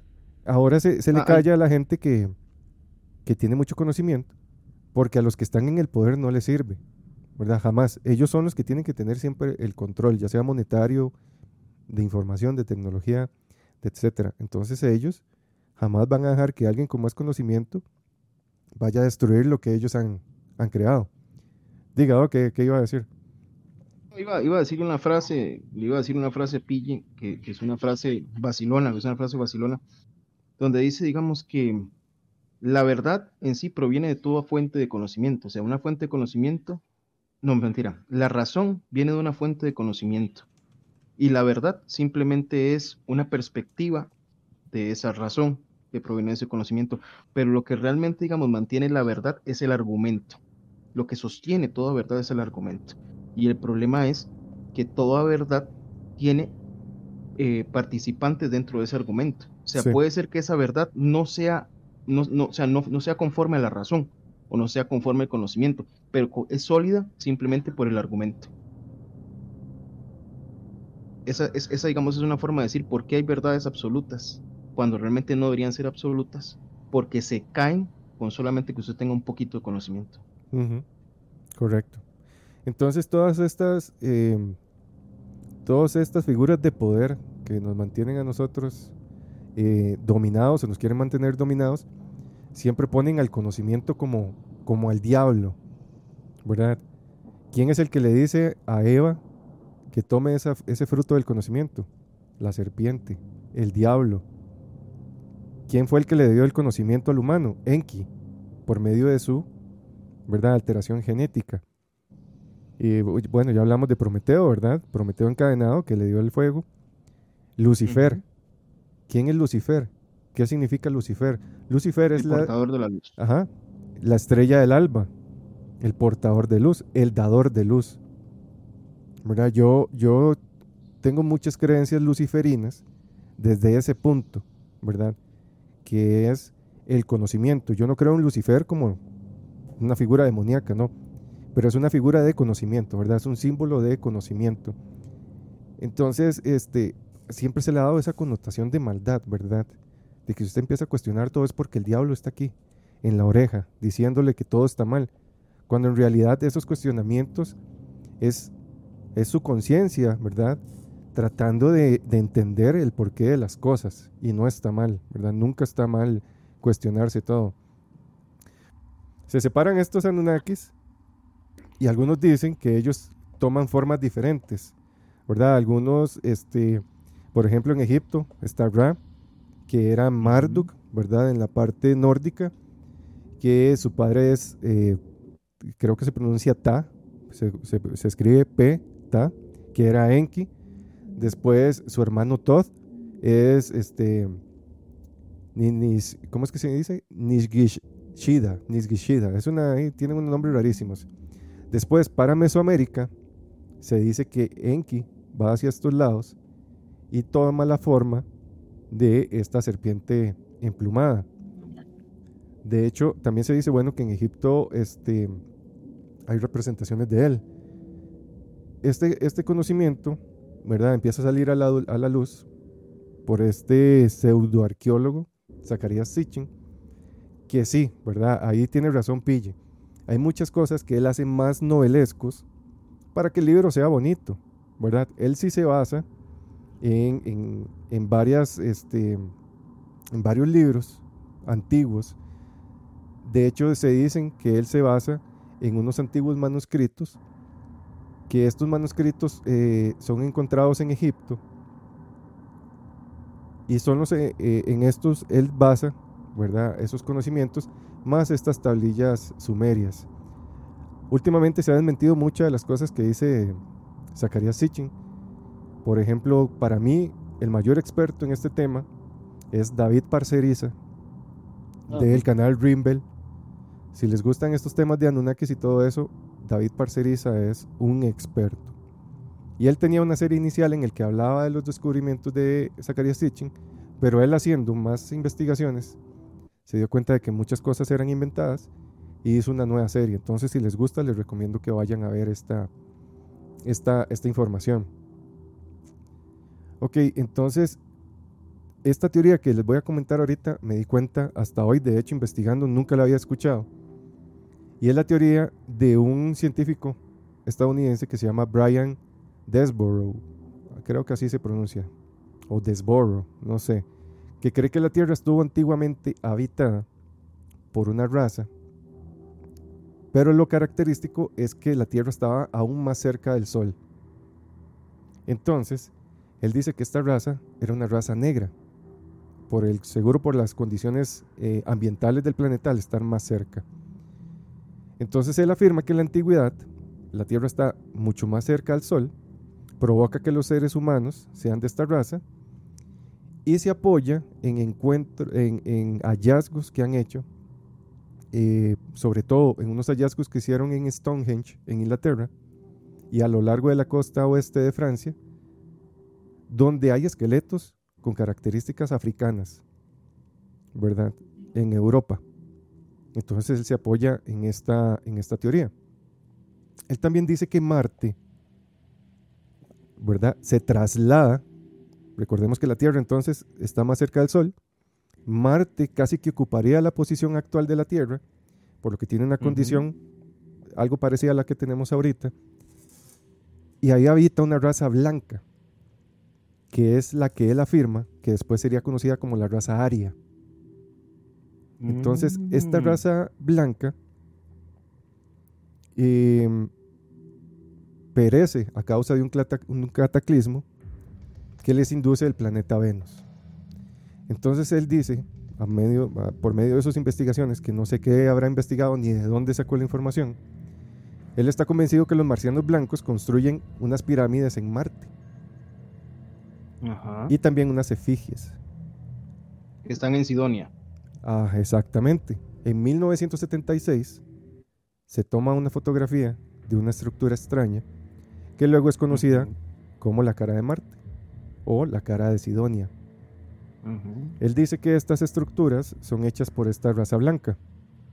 Después él dice que hay una guerra, ¿verdad? Porque son razas que tienen una tecnología muy avanzada. Hay una guerra entre la raza negra de la Tierra y la raza blanca de Marte con el obje- objetivo de controlar la Tierra. Y este, esto llegaría a ser después descrito como la guerra de los dioses, ¿verdad? La guerra de los cielos. Y él dice que esto puede ser visto también en otros textos como el Mahabharata y el Ramayana de la antigua India. Él añade que debido a este, este cataclismo provocado por Venus, los marcianos que ya habían establecido su vida en la Tierra, ¿verdad? Digamos que tenían unas bases militares, deciden ir algunos dentro de la Tierra y otros se devuelven a Marte. Entonces ahí él apoya el nacimiento de todos estos seres que viven debajo de, de la Tierra. Él dice que eh, no sé tampoco en qué, este, o sea, qué bases científicas tiene, pero él afirma que a las personas de raza blanca, si usted las contiene en estos tanques, ¿verdad? Que son de, de privación sensorial, que son unos tanques cerrados con agua salina en la cual la persona flota y se la aísla de toda sensación. Dice que el ritmo cardíaco de las personas blancas que son sometidas a esto reducen su frecuencia cardíaca de 24 horas a 40 minutos. No, perdón, tendrían una frecuencia cardíaca de 24 horas y 40 minutos. Que esto no corresponde a lo que tendríamos nosotros en la Tierra, eso es lo que él afirma, sino que corresponde a lo que se podría tener en Marte. Y dice él que esto solo sucede en las razas blancas, ¿verdad? No en las razas de otros colores. Por lo cual él afirma- Ujú, solamente en los caucásicos pasa esto, entonces. correcto. Hay esa alteración del ritmo cardíaco y se acomoda como al ciclo, ¿verdad? De- del tiempo, por así decirlo, del planeta Marte. Las otras razas, ¿verdad? Las otras etnias mantienen supuestamente su ritmo de acuerdo al ritmo que deberían de tener en la Tierra. Y ahí se lo, se lo dejamos al doc de experimento, que meta a alguien blanco, ya ya que es doctor, que lo meta en, En un tanque de privación esas, sensorial. un tanque, ajá, y un nos tanque avisa. salino, en un tanque salino de la nueva era. sí, exacto. Exacto, ahí, digamos, alguien se ofrece, a- era alguien que nos escucha aquí que que se ofrezca para, para que también, experimento. Igual tampoco es nada al otro mundo, ¿no? Más que también, digamos, hay que ver una cosa, digamos, que es que hablar, digamos, de una raza caucásica, caucásica, eso es casi imposible, ¿ah? No, es Digamos, que o sea, es demasiada la mezcla, es demasiada la mezcla, digamos, actual. O sea, ese Mm. mae yo creo que tal vez pueda estar muy volado, muy Zacarías Hitchens, tal vez, mae, Sí. para poder vender cosas, ¿verdad? Pero, o sea, me gusta, la idea me gusta, suena muy, Tendría que ir a... muy... Suena bonita, tipo Muy- Star Wars. Suena bonito, suena bonito tipo Star Wars, sí, sí, sí, suena, suena Sí. lindo, pero realmente digamos así como Ajá. Sí tiene, tiene un punto, tiene un punto muy interesante, que es tal vez la evidencia científica de que realmente fuimos o existe una intervención extraterrestre, que eso sí se puede ver a nivel genético, porque eso se puede Sí. ver a a nivel genético. No sé si Chuck lo, lo investigó, porque probablemente sí, que tiene que ver con el factor RH negativo. o tiene que ver Con el Correcto. factor RH negativo. Correcto. Que eso, digamos, no sabemos de dónde viene, pero no sabemos de dónde viene. No, eso es, uno, eso, es un, eso es un enigma totalmente. No hay una raíz, digamos. O sea, no, no, no, no sabemos de dónde viene. Vi- Viene de algo externo, sí. Porque, digamos, el ser humano en sí, uno podría decir que el ser humano tiene 200 mil años. Digamos, el primer ser humano, como nosotros lo conocemos, casi 200 mil años, digamos, de haber aparecido. Ok. Solamente el 15% de la población mundial tiene un factor RH negativo. Para la gente, digamos, que no entiende qué es el factor RH, el factor RH tiene relación, digamos, con algo que se llaman antígenos, que se encuentran sobre los glóbulos rojos Los digamos, de todos nosotros. Sí, el, el nombre RH viene de una cosa que es como, es un mono que se llama mono rexus, que el mono rexus tiene un cierto parentesco con nosotros, porque nosotros somos primates, pero somos primates avanzados. Ajá. Los primates con los monos, digo, obviamente no, no son avanzados, ¿verdad? Pero generalmente eh, de ahí es donde viene en sí la, la palabra RH, de, de mono rexus. Pero se ve, digamos, por ejemplo, en la parte que nosotros tenemos del factor RH positivo, los que somos positivos, generalmente viene de esa parte primate. Pero la gente, digamos, que tiene ese factor RH negativo, no se sabe de dónde viene. O no, No. se sabe dónde viene. Tiene que venir de otra parte. Y lo mejor de todo es que, es que se ve más en personas caucásicas. Personas, digamos, que se encuentran en el Mediterráneo, como Francia, España, cosillas así, son, son, son gente, digamos, que tiene mucho factor RH negativo. Entonces es ahí donde uno puede decir, sí, sí existe una intervención. Y sí existe una intervención. También si uno se pone a pensar también en la parte bíblica, digamos, cuando decían, digamos, que los vigilantes o, o los ángeles vieron a las hijas de los hombres y les empezaron a gustar y entonces, digamos, entonces dijeron, di no, juntémonos con ellas y tengamos hijos. Y de ahí nacen, digamos, los gigantes o los Nephilim, ¿verdad? Uno podría decir que de ahí es donde viene ese factor RH. Correcto, de esa Porque de ahí es donde intervención. viene ese factor RH, de esa, de esa, de esa Mezcla. mezcla. Correcto. Yo creo que es, yo creo que es como lo más, o sea, como lo más fiable, como lo más con lo que uno se puede agarrar y decir, Mae, sí, esto es real, porque esto es real. Exacto. Y este, esa teoría de los Anunnaki, ¿verdad? Según estas tablillas sumerias, dice que ellos toman al hombre, lo alteran, ¿verdad? Hacen un cambio y dejan su huella en su sangre. Y ellos representan esta huella en su sangre como el árbol de la vida. Este árbol de la vida lo estamos viendo ahí en pantalla. Esta es una representación sumeria de sus dioses junto al árbol de la vida. Muchos dicen que este árbol de la vida es la representación de los cromosomas, ¿verdad? Nosotros la única diferencia que hay entre un ser humano y un animal es una mutación. Y si no me co- equivoco, es una mutación que hay en el cromosoma 2 y 3, que están unidos. Todos los cromosomas están hechos en pares. Y solo ese 2 y 3 están unidos. Esa mutación, exactamente esa mutación, que no hay razón científica ni natural para que exista, porque en ningún otro ser en la naturaleza se ve eso, es la que nos hace a nosotros ser lo que somos ahorita. Y eso es el eslabón perdido. ¿Por qué?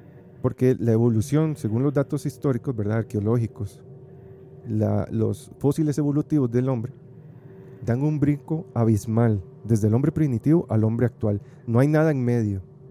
No se ha encontrado ese en medio que diga, "Ah, ok, pasamos de esto, esto a esto, luego hizo esto y por ende ya luego aprendió esto. No, es como pasar de golpear con piedras y palos a construir la rueda y el fuego. Es un brinco abismal. Entonces ahí es donde muchísimos se apoyan en que sí hay una manipulación genética. Los sumerios básicamente son los creadores de la civilización humana. Ellos eran grandes arquitectos, grandes matemáticos, excelentes arqueólogos, fundan las bases de la medicina, de la economía, básicamente de la sociedad, ¿verdad? De lo que La somos hoy, escritura, de la la escritura. escritura también. Y de dónde, o sea, de dónde sacaron ellos todo este conocimiento. Entonces ahí es donde dicen, ok, el ser humano sí tuvo que haber hacer, o sea, sí tuvo que haber sido alterado de alguna manera, porque no hay una respuesta científica o natural que nos dé una explicación de por qué hay esta, esta mutación, ¿verdad? Si fuera algo natural, se verían otros seres, pero no existe. ¿Sabías también, digamos, que la mayoría de las personas contactadas o abducidos son factores RH negativo? Hay mucha relación con eso. Correcto. Hay mucha relación con eso y dicen que es eso, ¿verdad? Que puede haber algo en la sangre que a ellos les interesa y posiblemente sea esa hibridación que ellos están buscando, digamos, personas con las cuales se puedan hibridar y perpetuar su raza. Entonces hay algo ahí en la sangre. Yo sí creo que hubo alguna alteración genética. Alguien tuvo que haber hecho algo que nos separó totalmente de los, de los animales. ¿Quién, ¿Quién habrá sido? No sé, pero yo creo que los Anunnakis, algo, hay algo de, verdad ahí. Ok, entonces con todo esto ya de, las, eh, de los Anunnakis, ahí es donde sale ya el tema de los, de los reptilianos. Y ya los reptilianos es como una teoría totalmente más, más volada. Bueno, sí, porque ya ahí empezamos a hablar de todas estas conspiraciones de eh, famosos, de gente en la realeza, en la élite. Y el padre, o el principal padre de esto es David Icke. Que curiosamente él tiene una historia ahí medio, medio extraña. Él era eh, ex periodista deportivo. Ah, comentarista. Él era un comentarista. Y de hecho él llega y se divorcia de su esposa porque él dice que su esposa es reptiliana. Eso se hizo un boom en ese momento. Eso fue en el 2012. Yo tengo una publicación del 21 de marzo del 2012 donde sale esa noticia. Ex periodista deportivo británico, obsesionado con el tema de la vida extraterrestre, toma la decisión de separarse con su esposa porque asegura que su mujer pertenece a una, raza reptiliana. Después de esto, él empieza a eh, salir en los medios, escribe libros, pero lo curioso es que también se basa en, ciertas, en ciertos textos antiguos y lo principal que él usa son unos libros gnósticos, que son los manuscritos de Nag Hammadi. Los manuscritos descubiertos en 1948 en el Mar Muerto. En el 45. Ah, en el 45. En el 45, correcto. Se me, vino, se me vino a la mente otra cosa. En el 45, eh, un, un egipcio, un campesino, llamado Muhammad Ali, al-Saman, él los descubre, en, creo que eran unas vasijas, y él encuentra 12 códigos o códices bien mantenidos, uno está como destruido, y es aquí donde se dan cuenta que el cristianismo primitivo es el cristianismo gnóstico. Y a estos textos después se le llaman textos apócrifos. Él en base a esto ¿verdad? Llega a la misma conclusión, o algo parecido a lo que decía Sitchin, de que hay una raza y supuestamente alienígena, por así decirlo, ¿verdad? Que no es de este mundo, que está mezclada entre nosotros. Y al parecer, el ser humano es parte de una cadena alimenticia para estos seres. Y estos seres lo que buscan con nosotros es una transferencia de energía que va por ahí relacionado con la película que, mencionaba Marlon, que era Jupiter, Jupiter's Destiny. Garin. Garin, perdón. Y estos seres son los llamados arcontes. Entonces, él dice que estos seres absorben la energía de la, de la humanidad y han estado manipulando al hombre por miles de años eh, estos arcontes son así llamados por los gnósticos, los sumerios los llamaban Anunnakis, la Biblia se refiere a ellos como los ángeles caídos o los Nefilim, los Zulu chamán en África los llaman Chitauri. ¿Dónde han escuchado ustedes la palabra Chitauri? En Avengers. Correcto. En Avengers, ah, ahí está esa raza Chitauri que básicamente quieren hacer eso, controlar al humano. Son como una raza extraterrestre, medio reptiliana, tienen una forma muy, muy extraña. Son, son, son reptilianos, porque en, la entrevista que hace David Icke a Credo Mutua, el, el man explica, digamos, el, el, el origen o el génesis según África. Y Ajá. habla, digamos, de esos dioses, porque habla de esos dioses, los dioses Chitauri que bajan de los cielos, Los dioses toman Chitauri. al hombre. Correcto. Entonces hay una relación ahí también con, con estos seres reptilianos. Y David Icke se basa en todos estos relatos para crear sus, sus, sus historias. Él cree que estos arcontes son como unos seres que aparecen en la Tierra, se pueden eh, manifestar acá en forma humana, pero usan un disfraz. Y eso es lo que decía ahora Jess, ¿verdad? Que son seres que se disfrazan de alguna manera como humanos y se mezclan entre nosotros. Hay una película que se llama... eh, ay, ahora la, ahora la apunté y todo. Eh, ¿Cómo es que se llama? Ellos viven. Que es, una, es un mae que se pone unos lentes y empieza a ver... Ah, sí, sí, sí, que empieza a ver todas las cosas diferentes. Ajá, y toda la publicidad dice obedece, Ajá, obey. sí, sí, sí. esa película habla mucho sobre esa, esa teoría, ¿verdad? Que están estos arcontes disfrazados o estos seres reptilianos disfrazados viviendo entre nosotros y nosotros no nos damos cuenta. Ahora, la pregunta es, ¿serán realmente, digamos, que están disfrazados o son entes espirituales que son parasitarios de ciertas personas que tienen una cierta cosa especial, como una- un, un- un cierto factor especial que permite, digamos, que ellos puedan ocupar ese cuerpo?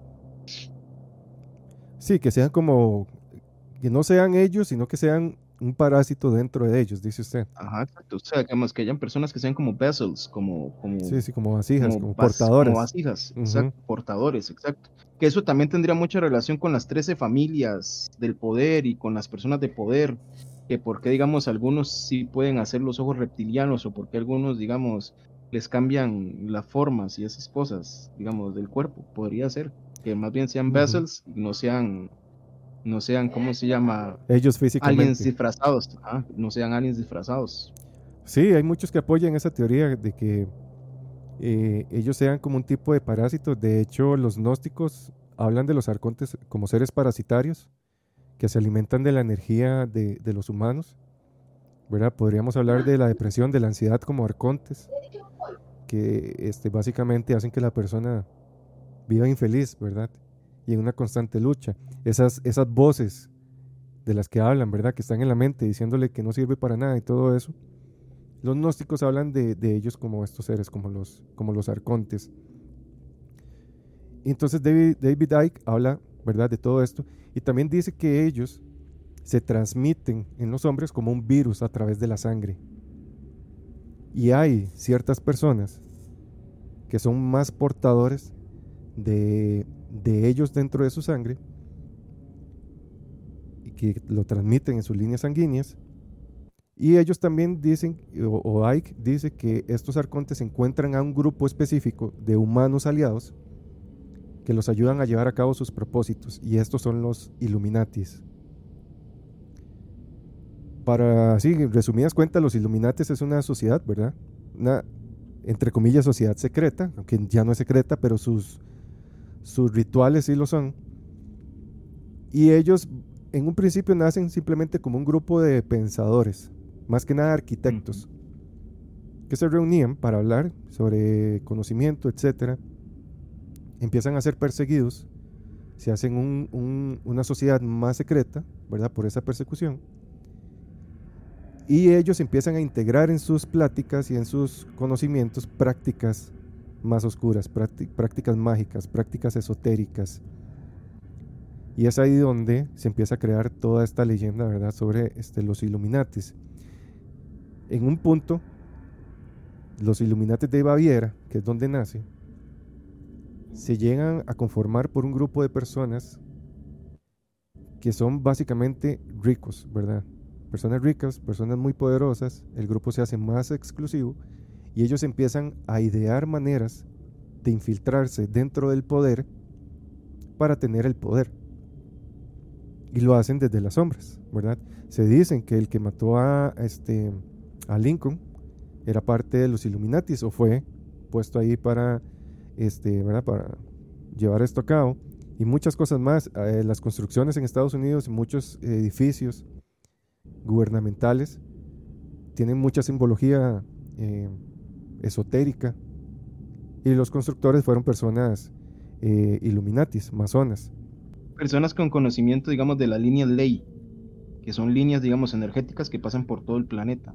Exacto, que confluyen, ellas. que, conflu- que confluyen en ciertos puntos exactos del planeta, donde si se construye algo exactamente en ese punto de confluencia energética, puede canalizar toda esa energía y expandirla para poder obtener poder y dominio sobre otras personas. Sí, y también Por hay eso- muchas, perdón, siga, Doc, No, no, no, siga, siga, siga, tranquilo. que hay muchas estructuras antiguas eh, que están construidas sobre estas líneas también, las, las pirámides, Stonehenge. Como Stonehenge. Ajá, Exacto. exacto. Ese es el que siempre se me viene a la mente cuando hablan de las líneas energéticas. Sí, están construidos sobre estas líneas y puntos de convergencia también. Hasta Aquí en Costa Rica también hay edificios que están construidos directamente sobre líneas ley. Como por ejemplo el Teatro Nacional está construido sobre una línea ley. ¿Y se habrá hecho así a propósito o...? No sé, yo, yo, yo sé que aquí hubieron, aquí hubieron masones, porque aquí Sí. hay masones. Muchos presidentes, claro. muchos presidentes del país fueron masones. Oscar Arias es y masón. el Oscar Arias es masón. En San José hay edificios con el signo masón, así en la pura, En la pura entrada, así puesta arriba, claro. ¿verdad? En la, en la, ¿cómo se llama? En la fachada del edificio hay varios edificios así, porque Es más, la masonería en Costa Rica ha sido siempre lo que está detrás de lo que nosotros vivimos ahora, digamos, para mal, diría yo, ¿verdad? En nuestro país. Yo creo que eso ha sido siempre así. Lo que pasa es que de, tal vez en el tiempo de antes, eh, evidentemente la gente, primero, ni siquiera tanta, la gente normal, ¿verdad? El, el ciudadano de a pie jamás en la vida, primero, ni siquiera sabe lo que son los masones.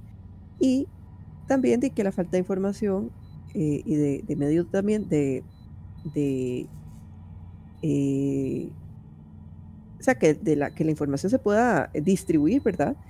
Obviamente, y la gente jamás en la vida se iba a imaginar que, pues, que nosotros siempre, siempre, ¿verdad? Sea como sea, a nivel mundial, a nivel de país, siempre han estado estos grupos de poder ahí Claro. jalando esos, esos hilos, ¿verdad? Los y Costa. Rica es, al tiempo de ahora, es evidente, ¿verdad? Es evidente, Sí. especialmente en estos tipos de edificios, pues con toda su simbología masónica ahí a simple vista. Uno pasando por San José va a ver para arriba y está pues eh, los signos masónicos en las estructuras. Sí, y hay muchas logias, hay muchas logias. Yo tuve a un conocido Correcto, sí. que el papá era de un nivel alto, de un grado alto de masonería, de una logia de limón. Y dicen que sí, tien- tiene muchos... A mí me encantaría pertenecer por el conocimiento que ellos tienen. Esa, esa teoría, ¿verdad? De los, de los Illuminatis y todos estos pactos satánicos, no sé, puede que algo haya, pero yo sí, yo sí creo que ellos eh, son logias que tienen un conocimiento ahí escondido muy, como muy fuerte, muy importante, conocimiento que, ¿verdad? Que para muchos es imposible acceder. Entonces a mí sí me Bueno, gustaría pues, tener acceso a eso. pactos satánicos o pactos arcontes. Pactos arcontes, podría decirse.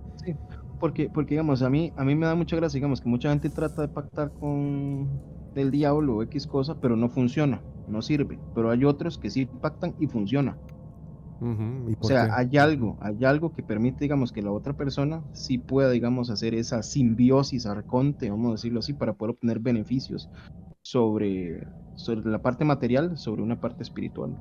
Sí, debe ser el contacto, debe ser contactos, ¿verdad? Como hablábamos también en el episodio anterior de este demonio Rainman, que es, es este supuesto demonio con el que pactan muchos músicos, que se manifiesta como este manager súper exitoso, que es el que mueve los hilos en la industria de la música y de, de la actuación y etcétera, ¿verdad? De lo que es la fama, del entretenimiento. Yo creo que es ahí donde está la diferencia. Tener el contacto, ¿verdad? No es lo mismo que yo solo trate de contactar a estos seres, que lo haga por medio de personas que están dentro de esto y ya tengan contacto directo con, con estos seres. Ese para mí es como la, la diferencia. Ok, y en base a esto, Ike menciona que este, hay grupos que han pactado con estos arcontes, con estos reptilianos, y llevan en su sangre esa, esa marca, y son los que ahorita están, ¿verdad?, controlando al mundo. Es ese orden mundial en las sombras. Y básicamente ahí es donde se habla también de todos estos clubes, sociedades secretas como el Club Bilderberg, para los que no saben, así en resumidas cuentas, el Club Bilderberg es un grupo de personas, banqueros muy poderosos, que hacen una fiesta anual. Y supuestamente en esta fiesta anual llevan una serie de rituales, ¿verdad? Y ahí deciden lo que es el futuro de la economía mundial. Y ustedes saben que con la economía mundial, mundial se domina todo. Habla también de Rockefeller, de los Rothschild, eh, habla sobre los Bush, dice que los Bush tienen sangre reptiliana, es una familia de la realeza reptiliana junto con la jerarquía este, inglesa, ¿verdad? La, reina. También está ahí metida en toda esta teoría, que son seres o personas que llevan esta sangre, ¿verdad? Reptiliana y mantienen su linaje. Eso se habla mucho, ¿verdad? Que ellos no dejan a cualquiera mezclarse con su sangre porque deben mantener este, este linaje.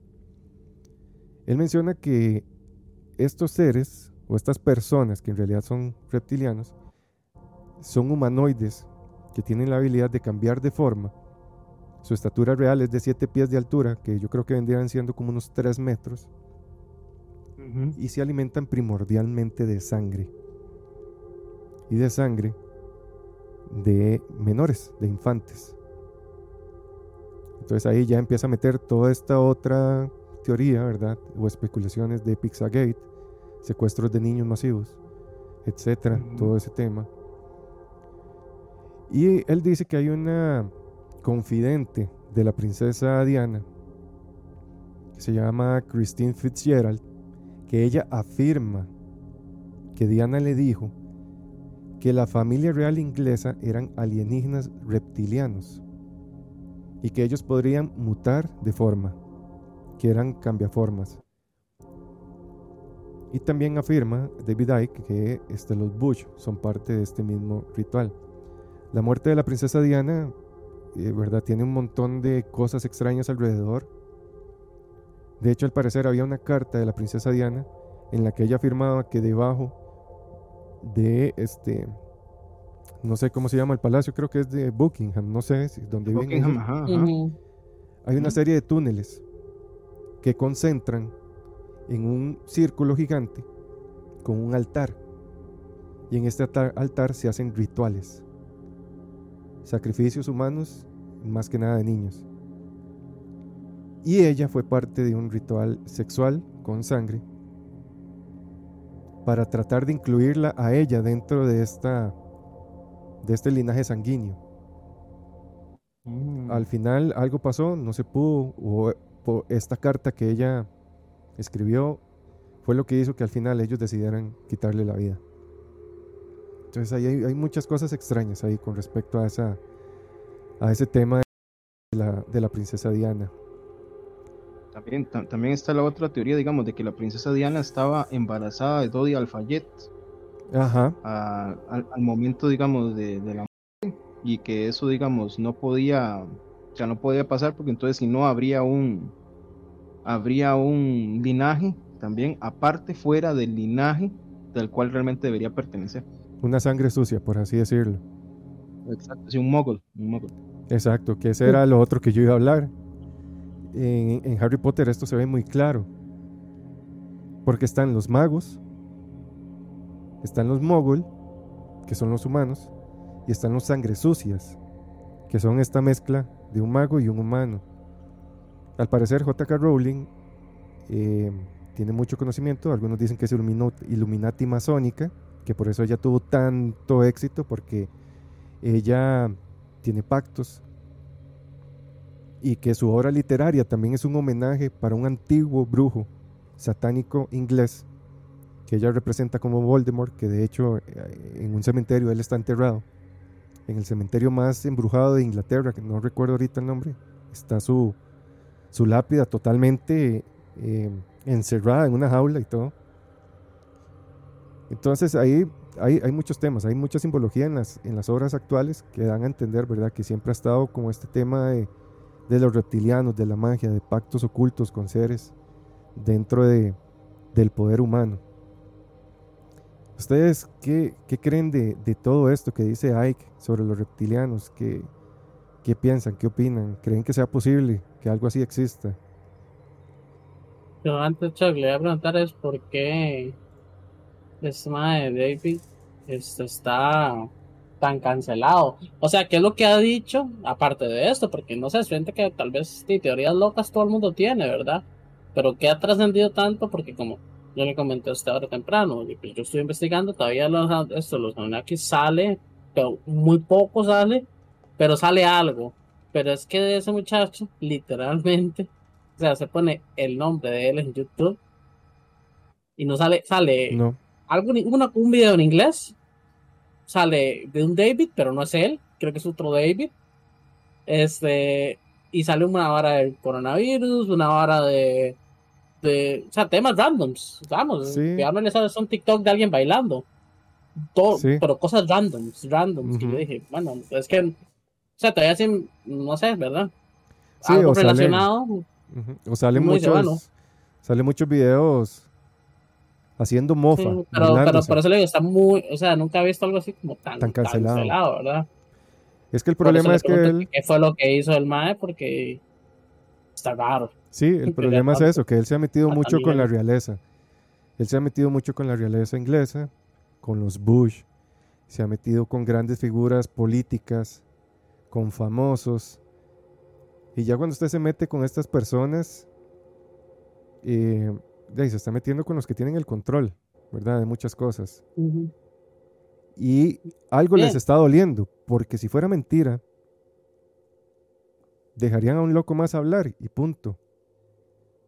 Pero Eh, él algo está, él algo está tocando, algún tema está tocando que les está molestando. No creo que lo que todo lo que diga David, David Icke sea real, porque es muy volado, ¿verdad? Todos estos cambiaformas y etcétera. Me parece muy novelesco. Pero algo hasta tocó. incluso, digamos, hasta incluso David Icke decía que el Papa Benedicto también era un, reptila- un reptiliano igual también. Sí, él dice, hay un O sea, montón de gente que dice que él. Ujú. Es que también, digamos, Sí. se pasa un poco, se pasa un poco. Es que, bueno, y también, ¿verdad? Sí, obviamente es entendible si, si hay como mucha información, más de una persona que sí tiene voz, ¿verdad? Porque evidentemente, si ustedes no lo conocen, evidentemente es alguien que algo de repercusión tuvo en su momento, o tiene hasta hoy en día, entonces evidentemente tiene un sentido que, que cancelen porque tiene una voz al final. Sí. Bueno, y yo, bueno, yo en general, yo no sé, ma, o sea, yo de, digamos, yo no, yo no lo veo tan, no, puede ser que sí, digamos, pero yo no, no lo siento tan mágico este tema, ¿verdad? O sea, tan, tan mágico de que, de las, de estas personas reptilianas que están así, tan, ¿verdad? Tan, tan Sí. poderosas, pero basadas en, en eso mismo, que digo así, como tan mágico. Yo sí entiendo, ma, y, y, o sea, sí entiendo y creo realmente que evidentemente existen personas este y que tienen un poder, ¿verdad? Y que al final, este, que sí, que se nos controlan, evidentemente.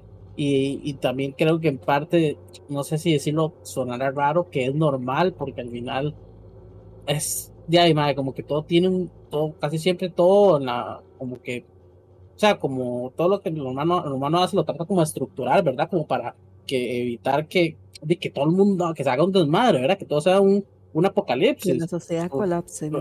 Sí, claro, que la sociedad colapse, porque eh, desde todo, desde lo más mínimo, como un ejemplo, como nosotros que vivimos en una sociedad donde somos, este, se me olvidó cuál era la palabra, pero ok, que solo podemos tener una pareja, una pareja, eh, em, una pareja amorosa, digamos, monógama, correcto. Claro, porque bueno, yo una vez hablando con un amigo y dije, "Mae, imagínense si, si, si el ser humano fuera como eh, eh, lo, lo contrario, poli, Polígamo. polígamo, exacto. Polígamo. Eh, o sea, imagínese la- el desmadre, usted no sabe quién es este chiquito, a quién le pertenece, o sea, sería, de verdad, sería como muy, este, probablemente puede ser como muy desastroso. Entonces, o sea, entiendo, ¿verdad? No digo que esté bien, pero bueno, es- normalmente esto sí es como, está como estructurado todo. Y pues sí creo Naturalmente que así es. Existe, exacto. Sí creo que existe gente con poder y evidentemente, como dice usted, bueno, es que los Bush y que no sé cuánto, y eso al final eh, es, es, eso se hereda. O sea, es que, eh, ¿qué van a hacer con todo, con todo eso que tienen? ¿Dárselo a cualquier persona? No, no, al final eso lo que hacen es ir heredándolo Poder. hasta, Ujú.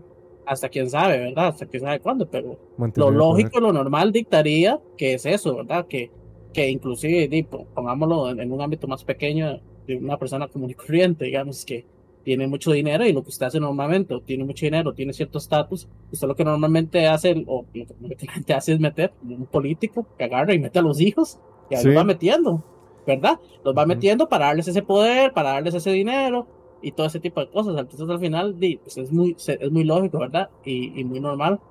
Eh, y pues esto, ¿verdad? Sí, de- se dice que, que- que estos grupos de poder, de hecho, mantienen relaciones solo entre ellos, ¿verdad? Podríamos decirlo casi de una manera incestuosa. ¿Por qué? Por eso mismo, la here- eh, el hereditaje, ¿verdad? Yo no La voy a dejar... azul. Exacto. Y la sangre azul, la sangre re- real. Se dice que ellos mantienen este linaje, aparte de porque tienen esta huella, porque no quieren heredar nada a nadie más, ¿verdad? Ellos quieren mantener el poder, el poder entre ellos. Pero muchos afirman que aparte de esto está eso, ¿verdad? La sangre, esa sangre real, esa sangre azul, reptiliana, ¿verdad? La sangre azul está relacionada con el frío, con la sangre reptiliana. Se dice que incluso que hasta el rey Arturo tenía sangre reptiliana y otras figuras antiguas de, de poder. Y desde ahí se vienen arrastrando estos, estos linajes. Entonces, desde ese punto de vista, yo no creo que sea tan volado, ¿verdad? De que sí hayan familias que tengan alguna sangre en especial o algo en especial, ¿verdad? Porque ya con solo estar en el poder es porque algo hicieron. Algo tuvieron que haber hecho desde un principio y que lo hayan mantenido por tantos cientos o miles de años es por algo.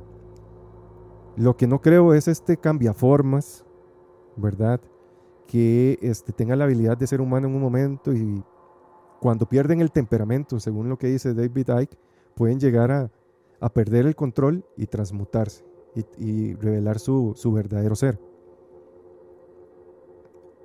Que tienen pegado. Exacto, podría ser que tengan una manifestación de ese arconte. Ahí también lo extraño es el montón de relatos de cientos de personas que afirman haber sido abducidas por seres reptilianos. También, ¿verdad? Puede que sean inventos, puede que no. De hecho, escuché un caso de una costarricense que fue abducida por, por reptilianos. El caso de ella es bastante interesante. No tengo bien el dato, ahorita no recuerdo bien el dato porque hasta ahorita se me viene a la mente.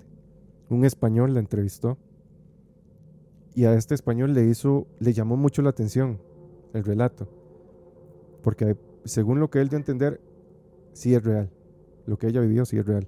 Entonces voy a investigar bien el relato y después se los, se los cuento. Hay algo que a mí me parece muy importante ya para ir terminando y luego ver unas evidencias que tengo. Es un dato de un neuro- neurocientífico que habló sobre algo especial en el cerebro, que es Paul MacLean. Él habla o crea un modelo del cerebro triuno, que son los ganglios basales o el cerebro reptiliano o primitivo. Digo, ujú.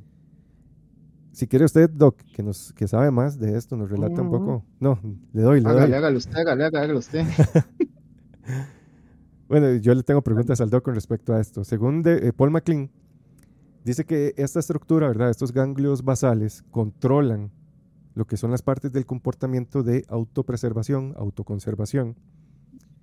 Eh, es el que mantiene esta, eh, esta como inteligencia genética, ¿verdad? Estos recuerdos genéticos de preservación, de autoconservación innatos y casi que automáticos. Él también asegura que nuestra supervivencia y la de la especie está alojada en esos ganglios basales. Él dice que este, este cerebro primario está también a cargo de lo que a menudo se conoce como las 4F, que es la alimentación, lucha, huida y reproducción. Básicamente el sentimiento de autopreservación, ¿verdad? Preservación de la, de la especie. Él dice que también los comportamientos, los patrones de comportamiento eh, que son más notables, le- por ejemplo, incluye lo que es la defensa de uno mismo, la defensa de la familia, de la propiedad personal, la parte de la comunicación física, las acciones sociales aprobadas, por ejemplo, apretones de mano, movimientos de cabeza, inclinaciones, todo este comportamiento social está controlado por este cerebro reptiliano. A este cerebro reptiliano o al término de cerebro reptiliano también se le acopla el concepto de complejo reptiliano, que es, se deriva de una antigua creencia en el campo de la neuroanatomía de que el cerebro anterior de los reptiles y otros animales pequeños estaba dominado por estas estructuras. Entonces Paul MacLean sugiere que dentro del modelo del cerebro triún o tribuno, que los ganglios basales y varias estructuras circundantes dentro de la base del cerebro anterior son responsables de los comportamientos típicos de la especie que están presentes en la agresión, el dominio, la territorialidad y las exhibiciones rituales, ¿verdad? Entonces por eso él lo llama este cerebro primario. ¿Cree usted, Doc, que haya relación de estos antiguos seres que nos hicieron esta modificación y ese despojo, ¿verdad? O ese, ese mantenimiento de este cerebro primario que, que tenemos nosotros como humanos. Sí y no. Porque realmente, digamos, uno podría decir que esa parte, digamos, del cerebro reptiliano no es un cerebro, bueno, no es una parte reflexiva, sino que es una parte más instintiva. Ajá. Yo diría que más bien es como una, yo diría que es más bien, digamos, como un remanente de aquello que éramos antes de haber sido Lo que eh, cambiados. Exacto. O sea, digamos, como que nosotros agarráramos un primate, lo cambiáramos y empezara, digamos, a transformarse y simplemente le quedara esa parte instintiva, esa parte de autopreservación. Esa parte O sea, como animal.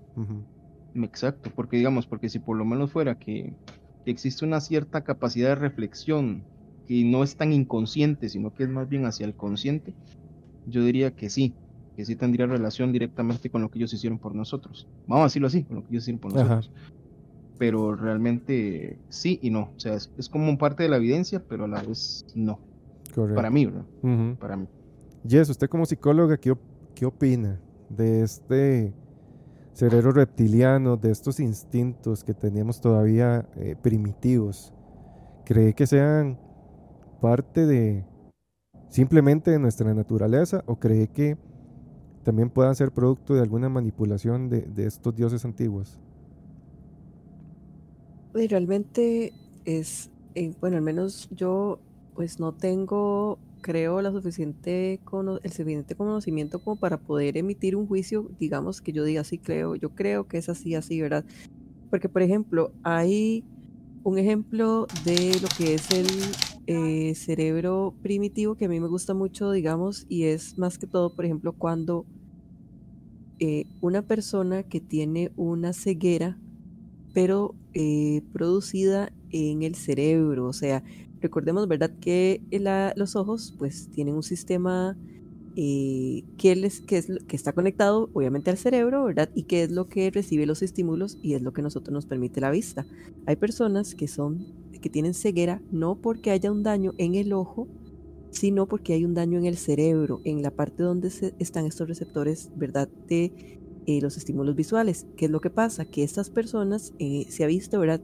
Que por ejemplo es- puede estar así eh, sentada o de pie y uno les hace tirar algo, un objeto, y la persona reacciona a, esa, a ese movimiento. Y esto es básicamente, ¿verdad? Porque el, el órgano de la vista eh, no es el que está dañado, ¿verdad? Y existe ese remanente, digamos, de esa de ese instinto o de ese reflejo que es un reflejo completamente animal, ¿verdad? O sea, orgánico, eh, totalmente fisiológico, por así decirlo, ¿verdad? Y es interesante entonces pensar cómo nosotros pasamos de, o, pensar en todo el, el- el camino que ha tenido el ser humano desde que era de un bichillo ahí, ¿verdad? En el inicio de los tiempos, hasta que nosotros desarrollamos, fuimos pasando y pasando y pasando y se dio el desarrollo de la corteza cerebral, que es lo que nos dice a nosotros eh, la ciencia, que fue lo que nos permitió desarrollar la inteligencia, ¿verdad? En el momento en que el ser humano logró las suficientes conexiones en la corteza cerebral, que la corteza cerebral es, lo- es como una telita que une los hemisferios cerebrales, ¿verdad?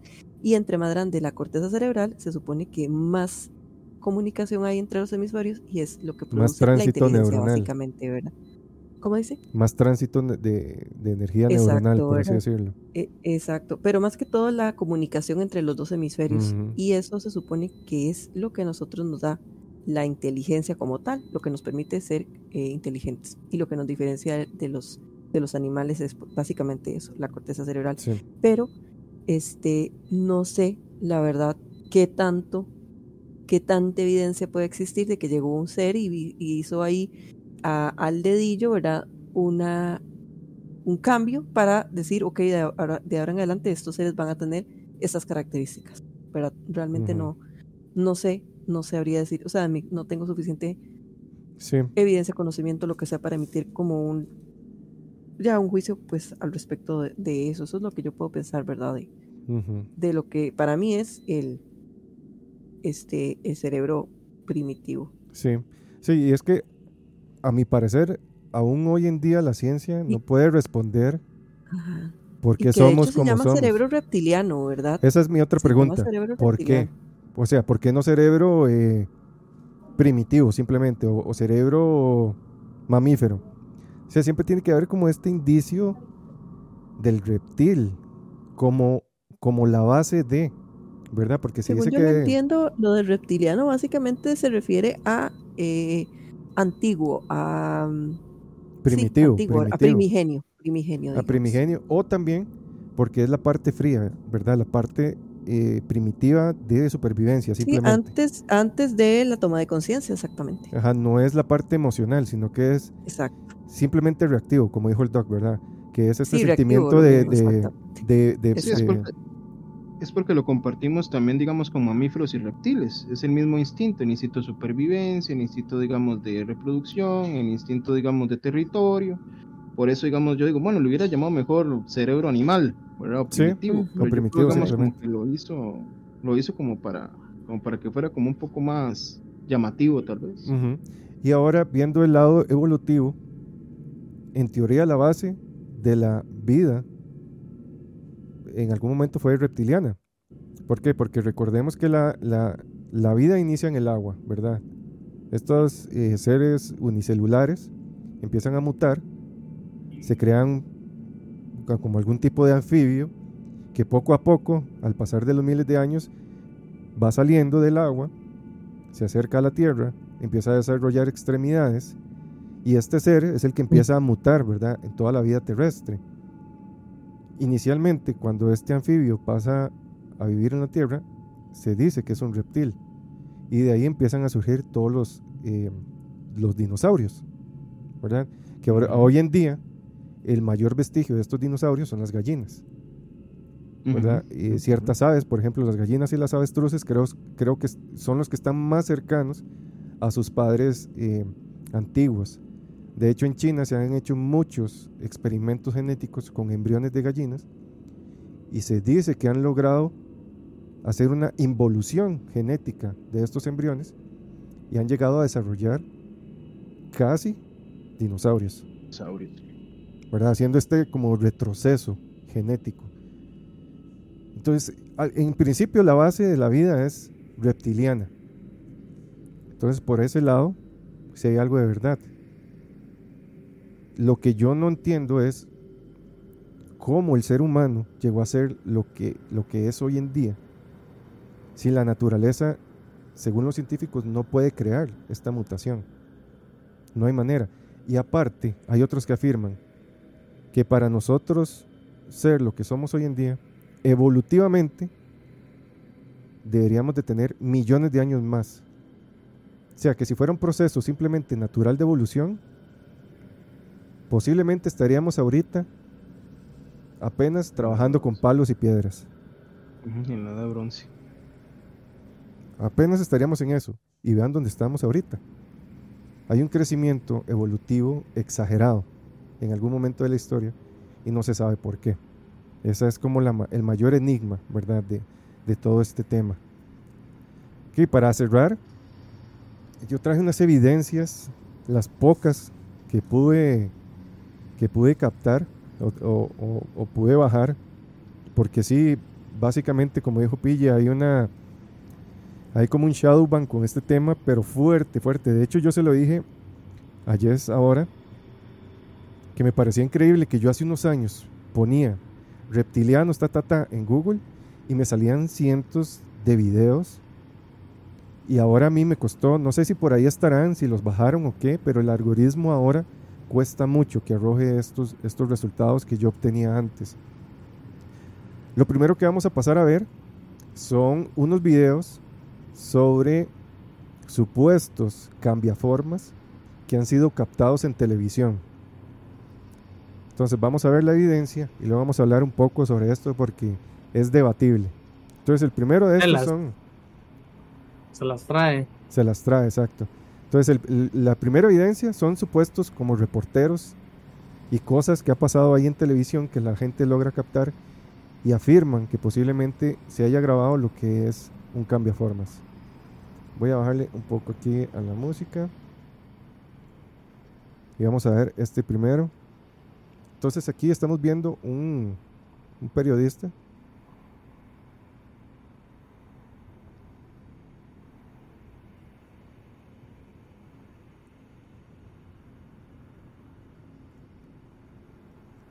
¿Qué notaron ustedes ahí? Que se le pega el ojo. Ah, los ojos. Los ojos, correcto. Entonces vamos a ver la otra evidencia.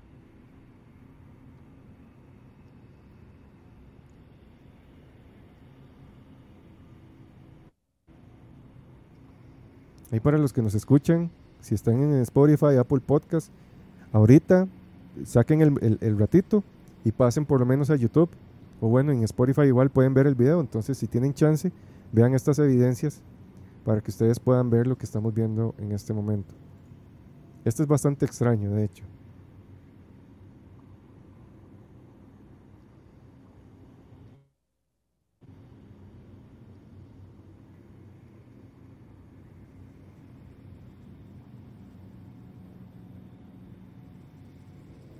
Ok, hay, hay un tema Ahí que muchos dicen que estos cambiaformas, si hay algo que lo delata son los ojos. En los primeros videos, ¿verdad? Como dijo Pidgey, se le pegan los ojos. Como que ellos pestañean y algo pasa, ¿verdad? Que el ojo, el ojo humano, por así decirlo, se queda pegado y sale a la luz ese ojo reptiliano o ese ojo extraño.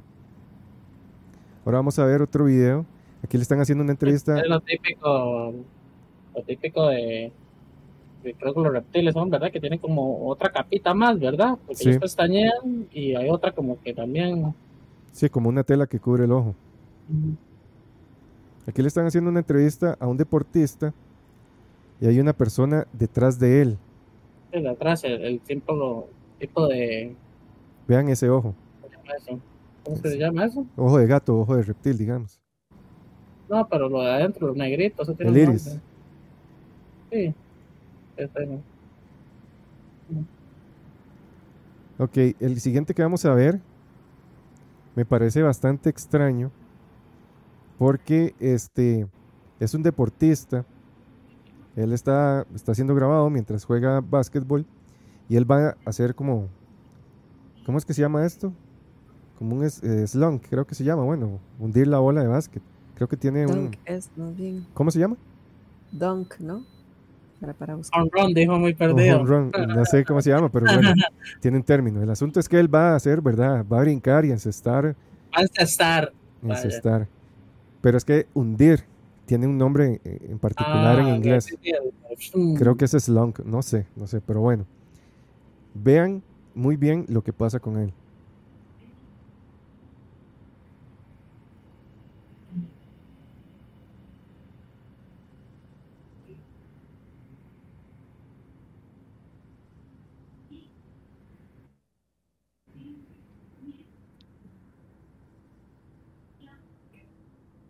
¿Qué notaron ustedes? Y la mano, se les tira la mano. Correcto. ¿Ustedes creen que él en ese momento cambió su forma como para poder encestar? Porque vean, lo extraño es eso, el largo. Vean la mano aquí. Es una mano normal. Él toma el balón y a continuación vean lo que pasa con los dedos. Él llega, lo hunde. Y hay algo muy extraño que es lo que hace a continuación. ¿Qué hace él con la mano? Rodea la bola. la esconde. Esconde la mano. En vez de él seguir corriendo normalmente, hace un puño y la pone atrás, como escondiéndola. Como, o sea, como diciendo, uy, eh, seguro se dieron cuenta o algo, no sé. Esa es mi impresión. Y este otro es de Jordan. Esto fue grabado en el 86. Y vean muy bien lo extraño. Un dunk, dunk, dice Jess. Vean, vean lo que pasa con Jordan.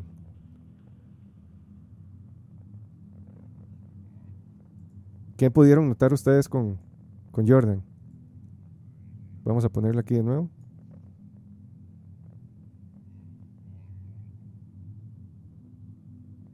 Sí, el brazo se le estiró como dos metros. ¿Vieron el brazo? Él ahí va corriendo. Tiene la ola como a un metro. Y vean el brazo. Doc, usted que es médico, ¿usted cree que eso, esa proporción de ese Sí, brazo, a nivel humano.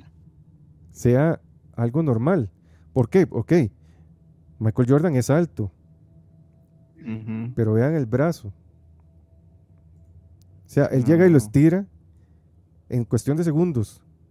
Él ahí va corriendo, vean cómo flexiona el brazo, normal, y vean cómo se estira de nuevo. O sea, es...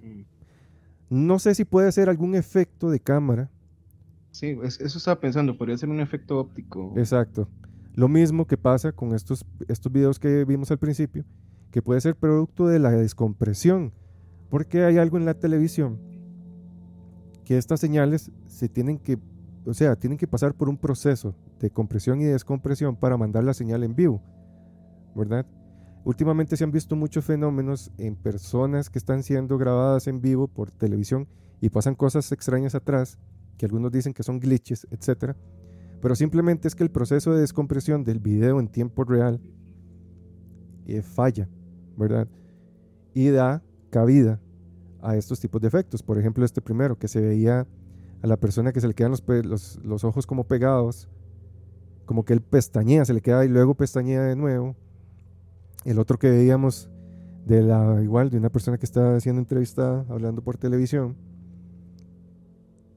Posiblemente sean efectos de cámara. Este es muy extraño, porque ahí no se ve que haya como un glitch o algún problema en el video que dé este efecto, o alguna fuente de luz o algo que haga que la pupila se vea de esa forma. Digo, el, el iris se vea de esa forma. En estos últimos videos podrían ser algún problema de, de píxeles. Yo le decía algo con respecto a los parpadeos. Eso, esos, esos, esos son temas en el sentido de que, bueno, me ha pasado, ¿verdad? Que de pronto, ¿verdad? Como hace los Twitch y todo esto, ¿verdad? Uno es una persona famosa. Este, yo a veces estoy, eh, qué sé yo, voy a agarrar un video cuando de, yo jugando, no en podcast, porque siento que es diferente. Y yo a veces me veo los ojos Y se quedan pegados. partes y se me quedan pegados o, o- hacen cosas raras, como que yo digo, pues, pues, puña, Y no es que esté ande, no es que esté ande muy pegado tampoco. no, no, no es que ande pegado, no, no, normal, tranquilo. A veces sí, A veces pero sí, no es pero el no. caso de, no ha sido el caso, no ha sido el caso en esos videos. Y sí, sí, es, extraño, ma. me pasa que, porque claro, tal vez hablando no, no suele uno como eso, pero me ha pasado que tengo así videos, que es un gameplay, yo estoy jugando y me veo a la cámara y veo que los ojos míos se traban todos o, o hacen movimientos extraños que usualmente no hacen. Entonces, sí, pues también, ¿verdad? A una persona le puede pasar cuando, cuando digo, nunca sabe, nunca se está viendo los ojos constantemente, ¿verdad? también, eh, y eso puede ocasionar ciertas cosas, ¿verdad? Más Sí. en televisión, quién sabe qué es lo que está viendo, el, ¿verdad? Porque me pasa un presentador también, ellos no, ellos no están ahí como, yo creo que hasta tengo entendido, están con algo que leen y demás, entonces pueden pasar cosas. Sí, es, es ese problema como de, de codificación de la señal, ¿verdad? En tiempo real o incluso no en tiempo real. A veces en las grabaciones, el códec, ¿verdad? Que se utiliza para grabar todo esto y descomprimirlo, comprimirlo, a pasarlo a ciertos tipos de formatos, etcétera, puede fallar y crea estos, estos efectos. Entonces, ahí yo creo que podría ser más un efecto de cámara. Vamos a ver la segunda evidencia, que esto va más, eh, más relacionado con famosos que entrevi- en entrevistas o estando en cámara tienen como algunas este, Algunos cambios de forma ahí extraños. Este se hizo muy famoso. Esta famosa candidata estaba envuelta en muchas en Mm. muchos rumores extraños. Y vean Bueno, Hillary ustedes, Clinton es el diablo, básicamente, Sí. ¿verdad? Según todo lo que han dicho de ella, es el diablo encarnado. pero vean ustedes lo que pasa en este video. Botó unas aceitunas. Bota algo, bota algo ahí. ¿Qué es eso?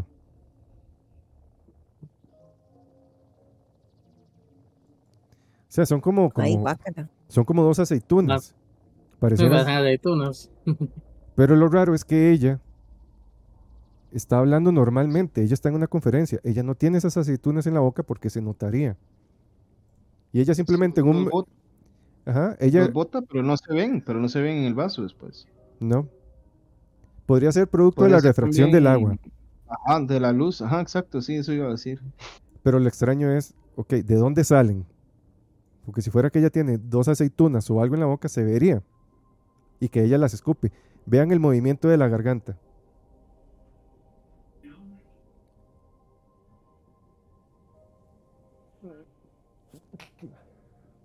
Bueno, que el movimiento de la garganta también puede ser, digamos, porque está por tomar agua. Pero es que ese movimiento se hace cuando usted es un, es un Regurgita. movimiento, re- ajá, eso es un eso es de regurgi- regurgitación. Cuando usted toma agua, claramente tiene ese movimiento reflejo, pero en el momento que toma el agua, no antes.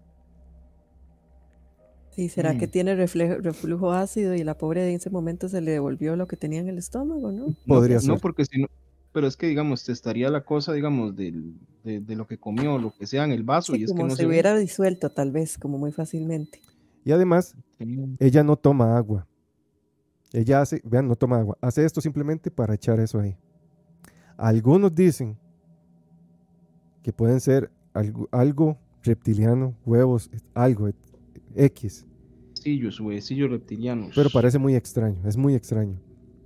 Sí, Es- lo único es que pones a pensar, ¿verdad? Alguien de alto poder y decirme, bueno, me voy a echar unos huevillos aquí en el vaso media conferencia, está toque raro. Exacto. Ah, Igual Está ella tiene. sí. Tal igual- vez en la casa lo entendería perfectamente, o sea, Sí. pero en la conferencia, que En sí, vivo. bueno, y televisión claro. nacional, ¿verdad? No es que la están da viendo. mucho, da mucho que decir.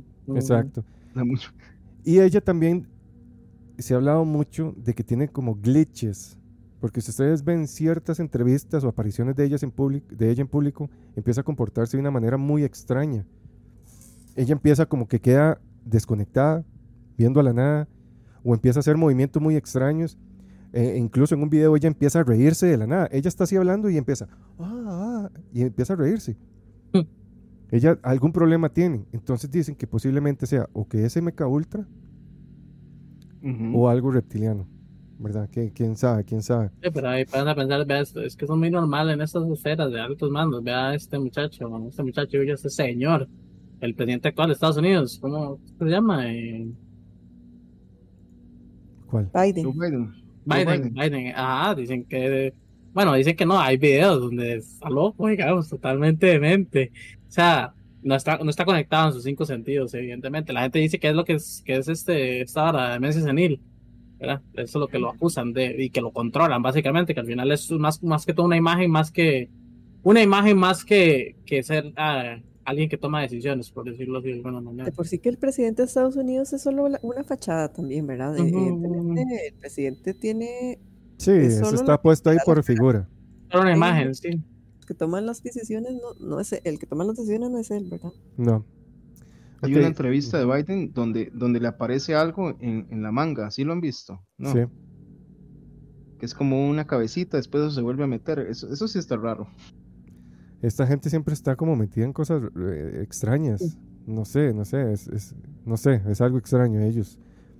El siguiente video igual es en una conferencia de Obama y esto se hace muy famoso, fue como muy difundido. Posiblemente se captó un cambiaformas en cámara. Esta persona es parte del equipo de seguridad de Obama y lo que resaltan es la forma que tiene su cabeza.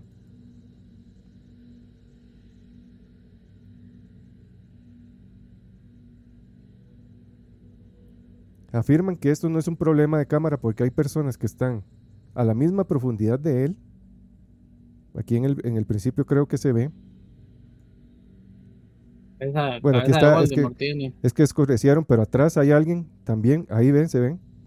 Esta persona que está como de espalda y no tiene esas características. Que sí, básicamente es como un Voldemort, pero sí se ve como muy reptiliano. No tiene orejas. La nariz se define muy poco. Y luego esta persona se acerca a Obama. Se logra captar más cerca y se ven otras cosas más extrañas aún. Aquí hacen un análisis, ¿verdad? Con un filtro para ver si la morfología de él fue producto de, ¿verdad? de mal pixelaje o si en realidad es así. Y según el filtro, él sí tiene esa forma en ese momento. Si hubiera sido algo captado, ¿verdad? Por baja resolución o por la oscuridad, se vería definido de otra forma con este filtro, pero no. Y esta parte es donde él se acerca y habla con Obama.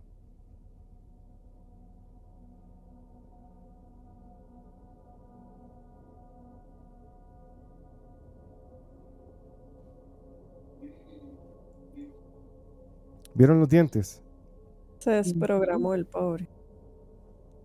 Ok, digamos que es un problema de pixelaje. Y se le ven estos dientes afilados. Es que son, son, son dientes afilados. Lo que se ve. Si fuera un problema de pixelaje en ese momento, los dientes de Obama se deberían de ver igual. Parece Pero no. A la, a la gente que le hacen a los que le pagan carilla, eh, Sí, carillas, los desgastan, sí, que Exacto, les desgastan los dientes, se ven igualillos. exacto. Y vean los dientes de Obama. Se ven totalmente normales, estando en el mismo cuadro, en el mismo secuencia de, de cuadros. Pero vean los dientes de él. Es, es- es extraño. Y ahora vamos con la amazona, con la reptiliana, la mamá de los reptilianos, la reina. Que, que esté allá, quién sabe dónde está. La abuelita. Con Diosito, obvio. Vean ese ojo. ¿Puede haber algo médico que produzca eso, Doc? Creo- supongo que sí, puede haber algo. No. No. No. O sea, porque si se rompen los vasos, el ojo se Sí, ve o sea, rojo, o sea, sí, pero, no así. pero es que no, no así. Aparte que no se le ve ni incomodidad ni nada por el estilo. No se O ve hinchado el ojo, No. no se ve como si fuera producto de una alergia. Y aquí vamos No. con, las, con los famosos. Este video es de, de Rihanna, que está pactada con Rainman. Vean ese parpadeo. Esto a veces yo lo cuestiono porque puede ser que alguien se ponga ahí a, a sacar entrevistas de famosos y hacer este efecto. Pero el efecto es muy bueno. Ese es el punto, que el efecto visual es muy, muy bueno. Este será un efecto visual. Es que no sé. Este es Katy Perry, otra pactada demoníaca. Sí. De hecho, se dice que ella es bruja y que tiene ciertas prácticas ahí heavy que después vamos a hablar en, el, en la segunda parte de pactos satánicos en la música. Pero lo mismo, vean el ojo.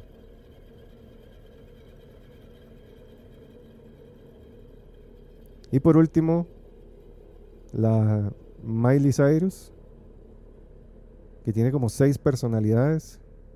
Hmm. Lo mismo, vean los ojos. Es un parpadeo muy extraño. Y si fuera hecho por computadora, creo que sería muy evidente, porque yo vi videos del efecto, de hecho hay tutoriales de cómo hacerlo. Se ven muy evidentes, porque lo que hacen básicamente es tomar, eh, digamos que el ojo, digamos, es una, una, foto. Entonces, lo que se hace por medio de After Effects es eh, hacer otra capa con, la, con el iris y hacer que el iris se mueva hacia adelante y tape el, ¿verdad? el puntito negro y cree ese, ese efecto de parpadear. Pero se ve falso porque se ve la misma textura, etcétera. Es como que yo tomé dos fotos y las traslape, nada más, ¿verdad? No se ve natural. En estos casos, pareciera que hay algo dentro del ojo que parpadea, como esa telita que dijo, que dijo Pille. Es, es muy parecido al efecto de Ayatra, de Yana. Muy, muy parecido al efecto Yana. Correcto, correcto. Y ese, ahora vamos a ver otro. Vamos a pasar a ver uno que es súper viral, se hizo muy famoso. A esta persona le están haciendo la entrevista porque creo que es hija de una persona influyente que le quitaron la vida y la, la estaban entrevistando. Creo que ello, ella después aparece en Doctor Phil y también se hace muy viral por esos ojos. ¿Notan algo diferente ustedes en esos ojos? Sí, nomás eh, al- alargados el, el iris. Normal. Voy a ponerlo Sí, de en- nuevo. En, en el caso de ella, yo creo que sí tiene un coloboma. Correcto, Ese sí. correcto. Ella tiene esta enfermedad que se llama coloboma, en el que el ojo adopta esto. A veces tiene totalmente una forma alargada. Aquí no se puede ver la parte de arriba, pero casi siempre es como producir el efecto de romper una yema, ¿verdad? Está eh, la pupila y es como que le meten una aguja y se riega el color del líquido. Digo, el, el líquido del- de- que da el color. Entonces pareciera eso, como que el- la pupila chorrea o el iris. Ya, ya me enredé. Sí, parece, digamos, como si fuera algo, como si tuviera una pupila ofídica, digamos, vamos a decirlo así. Exacto. Y esto es algo genético. No es muy común, pero sí se da. Sí, sí se da. Pero a diferencia de los otros ve, cambios, ¿verdad? O sea, imagínense uno ir por la calle y verla a ella y que tal vez te vuelva a ver Claro. así, tal, A tal vez es-. Y claro, uno la vuelve a ver y seguro de, y uno queda ahí como pensando qué carajos es lo que está viendo. Y porque sí es bastante, o sea, es muy poco común, ¿verdad? Muy característico, común. además de otras cosas no muy positivas entre, de- ya imágenes que uno tiene mentalmente, ¿verdad? Guardadas de que todos los que tienen los ojos así eh, no son como que muy buenos, pero sí, es muy interesante esa característica. Sí, y también lo otro distintivo es que ella mantiene esto todo el tiempo. No es como los otros videos que es por un momento, que es en ese pestañeo, ¿verdad? En el que se manifiesta este, este ojo reptiliano. Este video que les voy a poner, sinceramente, ahorita no he podido dar con el original. Recuerdo que la persona que lo subió a redes él admite abiertamente que él es un híbrido reptiliano, que él no sabía hasta que tuvo como 16, 17 años, y él empieza a tomarse videos de su ojo. Yo intenté buscar por todo lado la, la raíz, digamos, el, de dónde inició esto, quién fue la primera persona que subió, no lo encontré. No hay manera, o sea, no hubo manera de encontrarlo. Voy a seguir investigando para ver si puedo llegar algún momento a, a dar con, con- con el punto. Lo que hay son videos de personas que resubieron esto, porque el video original que yo vi, él aparece hablando y se graba. Lo que pude encontrar es simplemente la parte en la que él pestañea. Pongan atención porque es o una evidencia muy real o el que hizo esto tiene unas habilidades para la edición increíbles.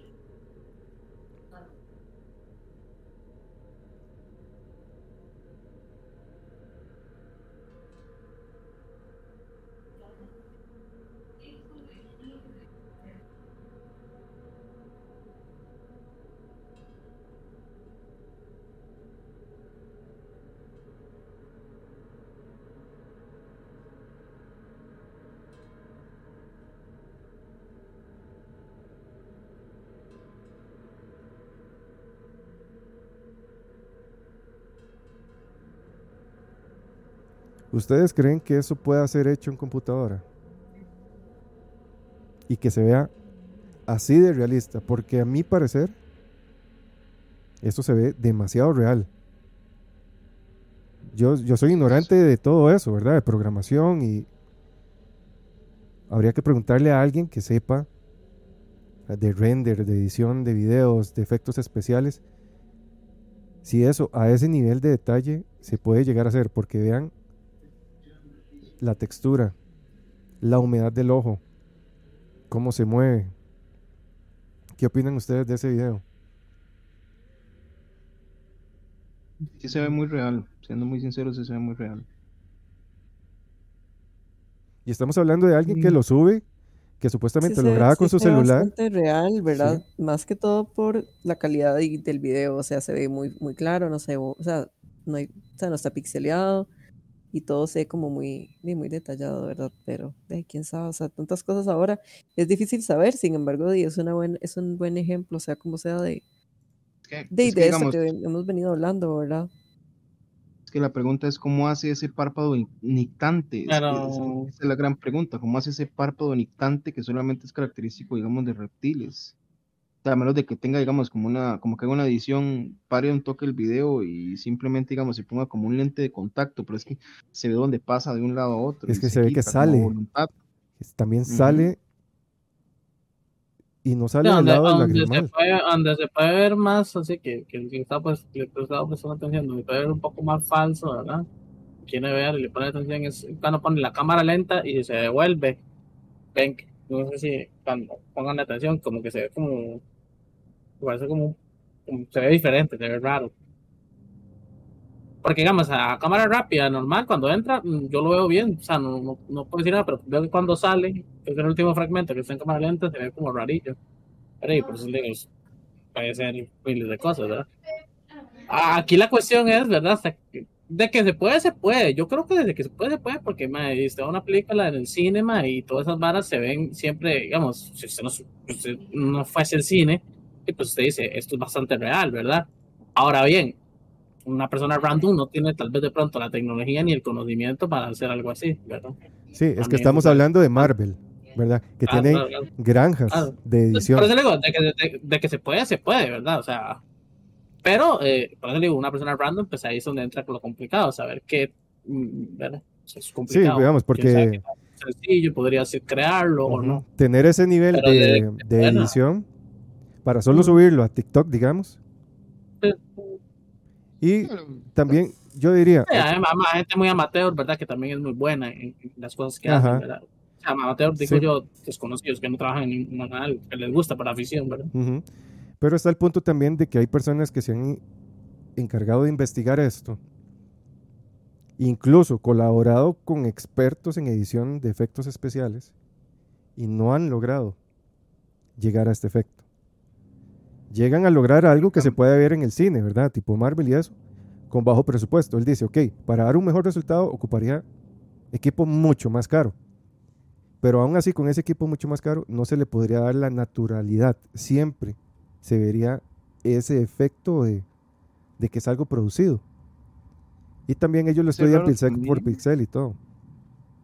Lo que me parece raro también es cuando, digamos, cuando entra la membrana nictante, ¿verdad? O sea, el tercer párpado. O sea, ¿por qué cambia la pupila directamente, digamos, de Ajá. una forma ovalada a una forma ofídica? ¿Por O sea, qué? no tendría sentido, porque, porque si fuera, digamos, una membrana nictante común y corriente y normal, ahí, ahí, digamos, Mantendría hay, la forma. hay aves, ajá, mantendría la forma, porque hay aves que tienen, digamos, una membrana nictante también.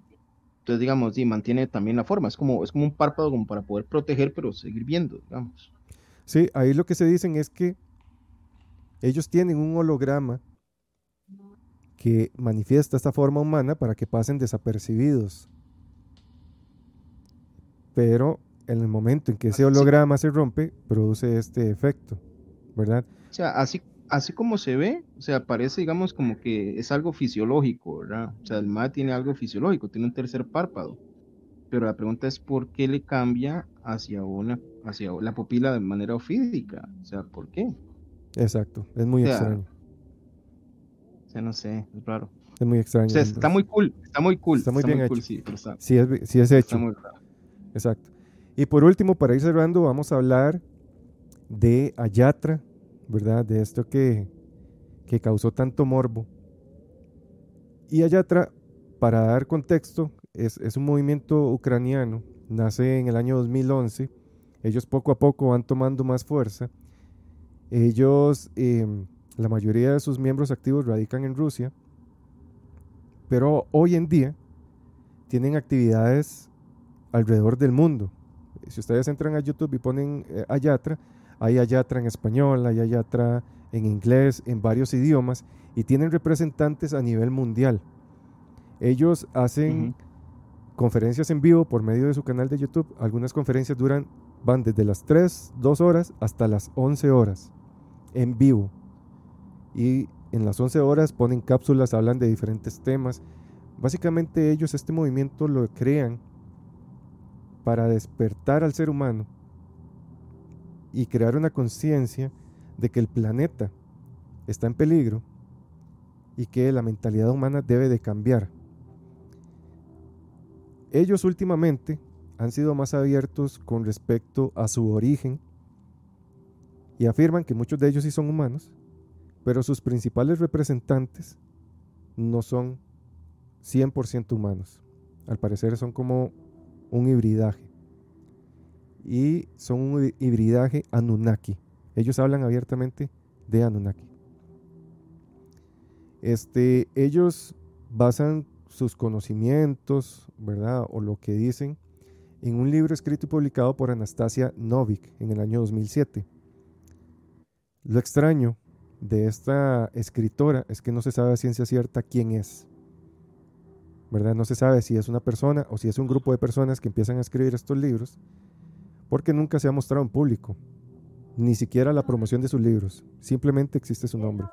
Entonces esto es como uno de los principales misterios con respecto a Yatra, pero algunas personas aseguran que Igor Danilov es el que se encuentra detrás de todo esto, que es, él es el líder espiritual de Ayatra, es el que se presenta en los videos, y él es el que como que orquesta, ¿verdad? Todo este supuesto teatro, junto con eh, Shana y otra que se llama Tatiana. Shana es la figura más famosa, es la que aparece en los ojos eh, pestañeando. Ella eh, por un tiempo ella no mostraba esta habilidad, ¿verdad? Ese parpadeo reptiliano. Incluso conforme el tiempo ha ido pasando, ella ha demostrado otras señales. Por ejemplo, en algunos videos ella respira y se ven como un tipo de branquias que se le marcan en el cuello. Eh, ha demostrado habilidades psíquicas junto con Igor. Hay unos videos en los que él puede manifestar objetos. Por ejemplo, hay un video en el que él está hablando y del aire él manifiesta una moneda que cae. Supuestamente lo hace a voluntad. Claramente esto podría ser algún efecto especial. Junto con los videos de, de Chana, que ya de por sí es, es, complicado crear ese efecto porque como les digo, muchas personas han intentado emular esto. Pero eh, no han logrado llegar a eso y no han tenido los recursos ni quien los ayude, ¿verdad? Que tenga el poder de generar este tipo de efectos como para desmentir. Entonces todavía sigue ahí, ¿verdad?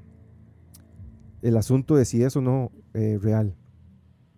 Se dice que ellos lo que buscan es esto, ¿verdad? Tener como portavoces a nivel mundial.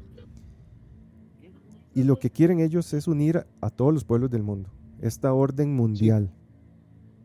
Quieren una sociedad creativa. Es. La sociedad creativa, que llaman, correcto y ellos tienen un cierto grupo de valores culturales, morales y espirituales que también quieren integrar dentro de la, de la humanidad, siempre con libertad, siempre con derechos individuales, eso como valor principal, afirman ellos. Pero si quieren eso, como crear conciencia, ¿verdad? Y si últimamente... Se basan más como en el... Ajá. Se basan más en el Islam, y se basan más en el Islam. Correcto, correcto. Es más, últimamente han dicho, digamos, que Igor Mihalovich Danilov es el Maitreya. Sí. El imán Mal y el Maitreya. Correcto, él, él dice ser como una figura ahí iluminada. Pero él se ha autoproclamado también, entonces, ¿verdad? es, un poco contradictorio. Y ellos ahorita cooperan con muchos grupos sociales, ¿verdad? Con varios movimientos sociales, comunitarios, internacionales, etc. Eh, ellos están tomando muchísima fuerza tienen muchísimo poder social, muchísimo poder adquisitivo. Entonces hay mucha gente que se está alertando de lo que está logrando Ayatra.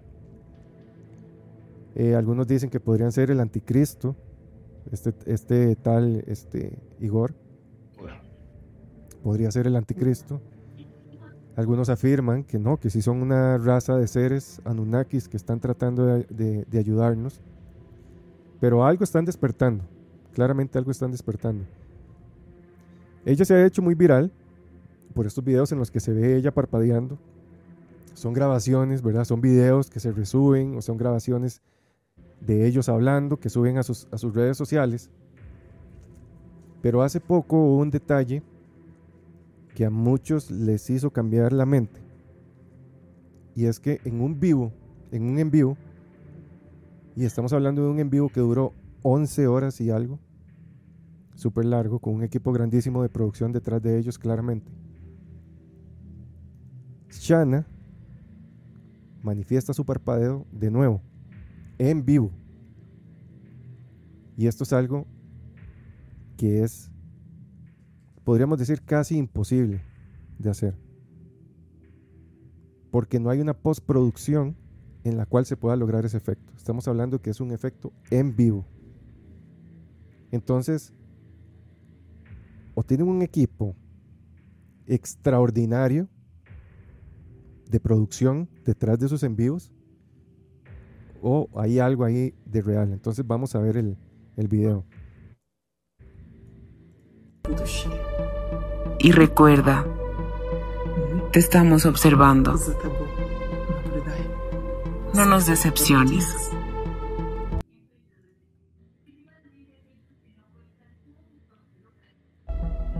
A todos les deseo el amor, bondad y paz. Nos vemos pronto.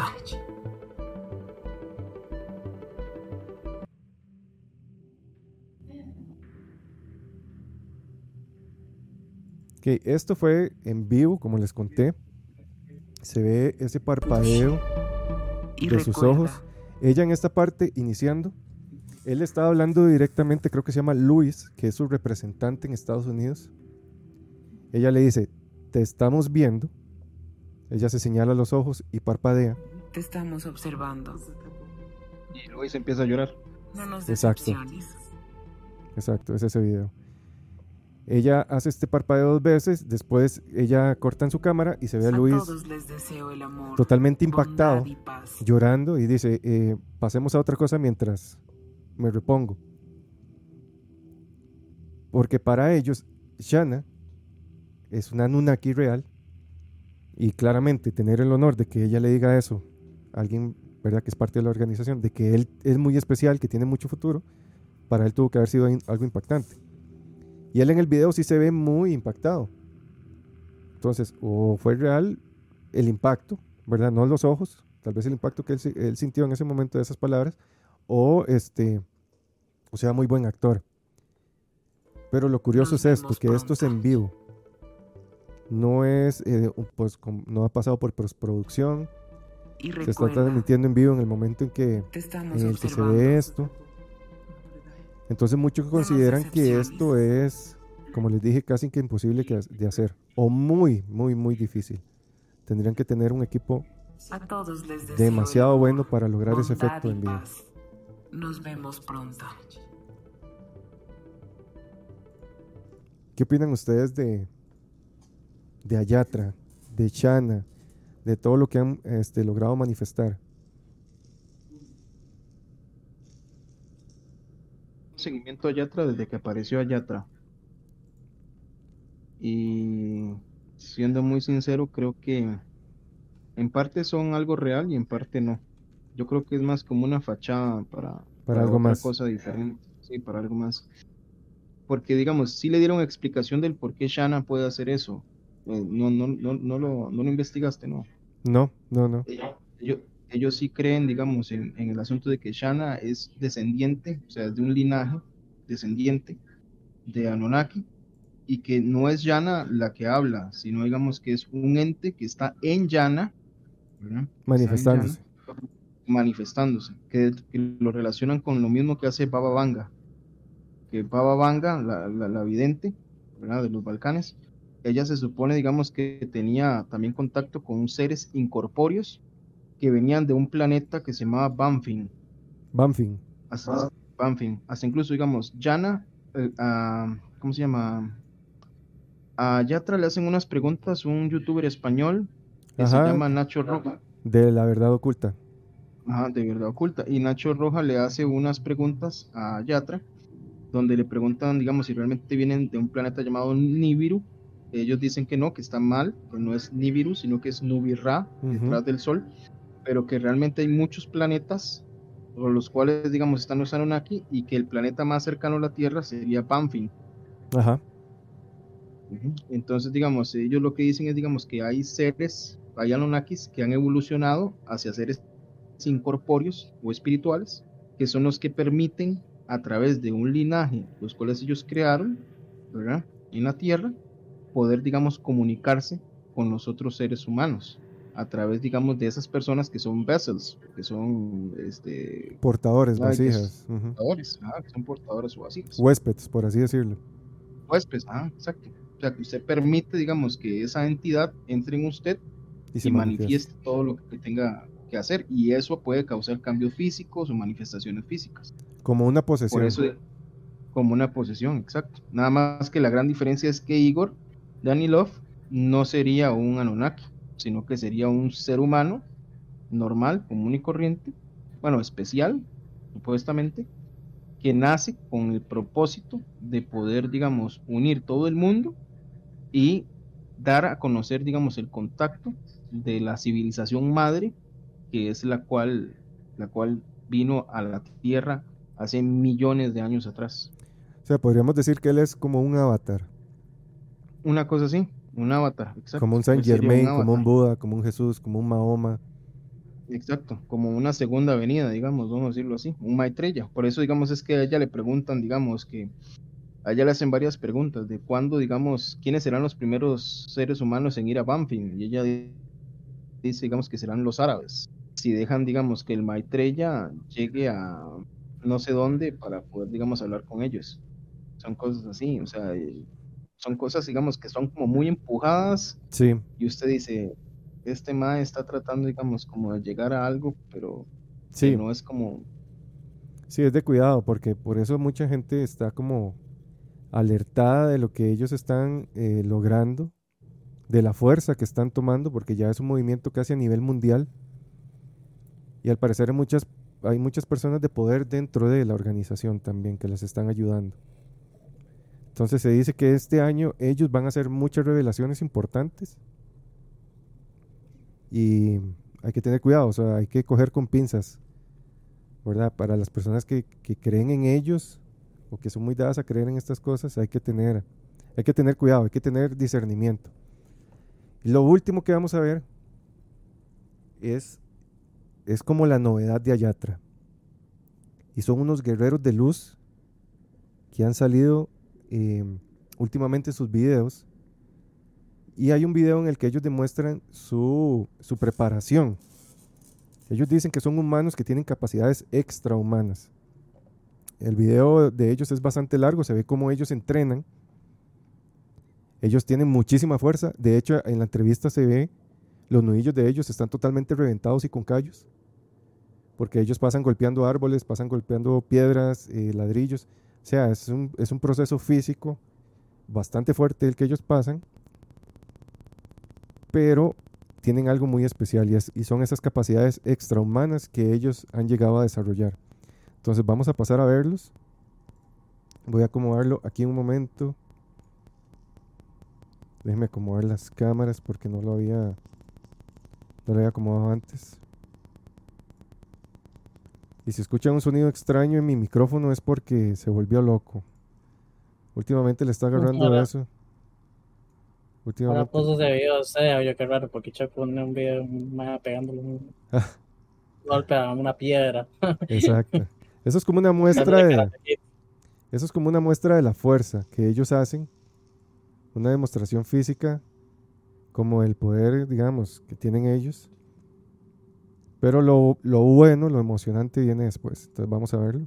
Aquí esa piedra, bueno, ellos demuestran que es totalmente sólida, la tira al sol y todo. De un solo puñetazo la desbarata, cosa que sí creo que pueda pasar.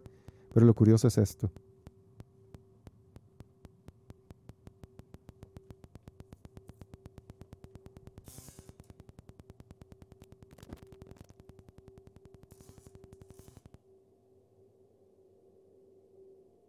Ahí está en, cámara lenta.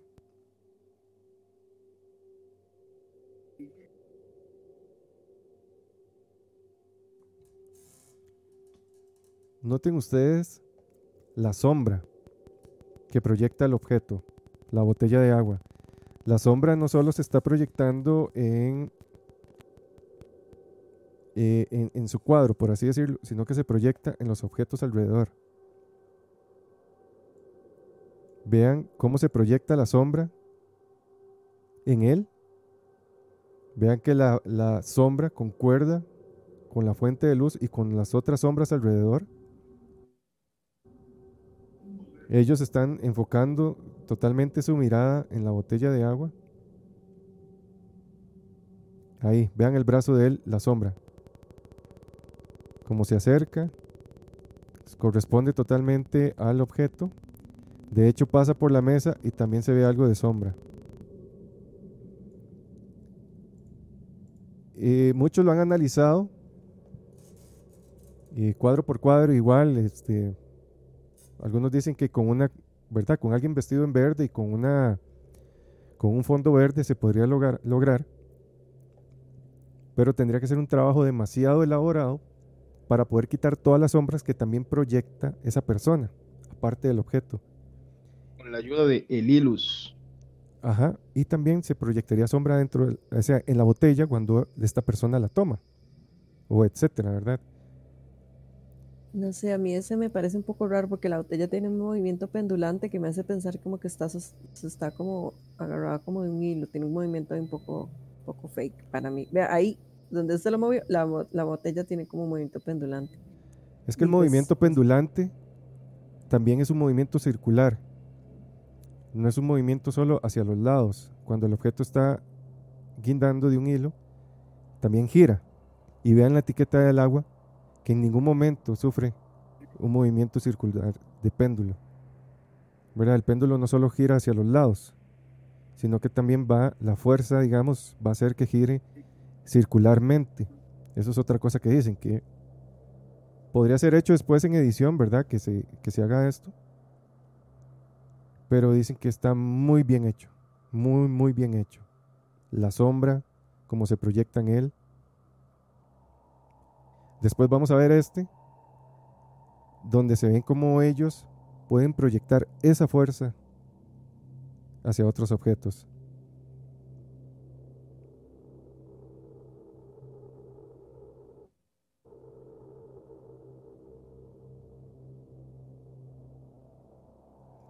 Este video lo han analizado igual. Lo han hecho bastante análisis. Y sí se ve. Bueno, es que aquí no lo podemos ver cuadro por cuadro. Pero las personas que lo han analizado dicen que sí se ve el objeto como recibe un golpe. Entonces igual, suponiendo que esto sea hecho por medio de una eh, un fondo verde, eh, la manera, digamos, de, de- editarlo sería muy laboriosa porque hay que empezar a quitar un montón de eh, sombras. Se proyectaría una sombra sobre el objeto al recibir el golpe. Aquí nada más se ve como el, el- el objeto recibe un golpe y se empieza a mover. Y por último, él hace una demostración con, con un cigarrillo. Él pone el cigarrillo en esa tabla, se sienta y con la mente lo mueve.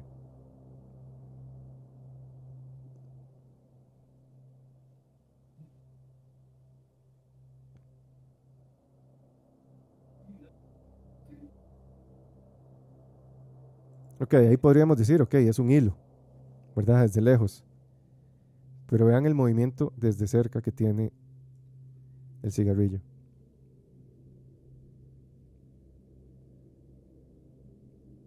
Es como que algo lo, como que una fuerza lo girara. Y eso es lo extraño. Si fuera un hilo, el objeto no tendría por qué primero girar. El cigarro como que se desestabiliza primero y luego cae. Si fuera un hilo, hacer ese movimiento es demasiado complicado, porque estamos hablando de un cigarro, es demasiado ligero. Entonces, apenas usted mueve un hilo, el cigarro se va a caer. Entonces ahí, este, eso es lo que, esa es como la nueva novedad de Ayatra. Claramente no se sabe si es real o no, pero sí es bastante curioso. Y ellos lo que afirman es que ellos son guerreros de luz que se están formando porque viene una guerra con la- contra la oscuridad. Y ellos están, eh, se están preparando. ¿Qué opinan ustedes? de Ojalá, nos- ojalá nos enseñen a, a pegar golpes así A todos. telepáticos. Claro, imagínate.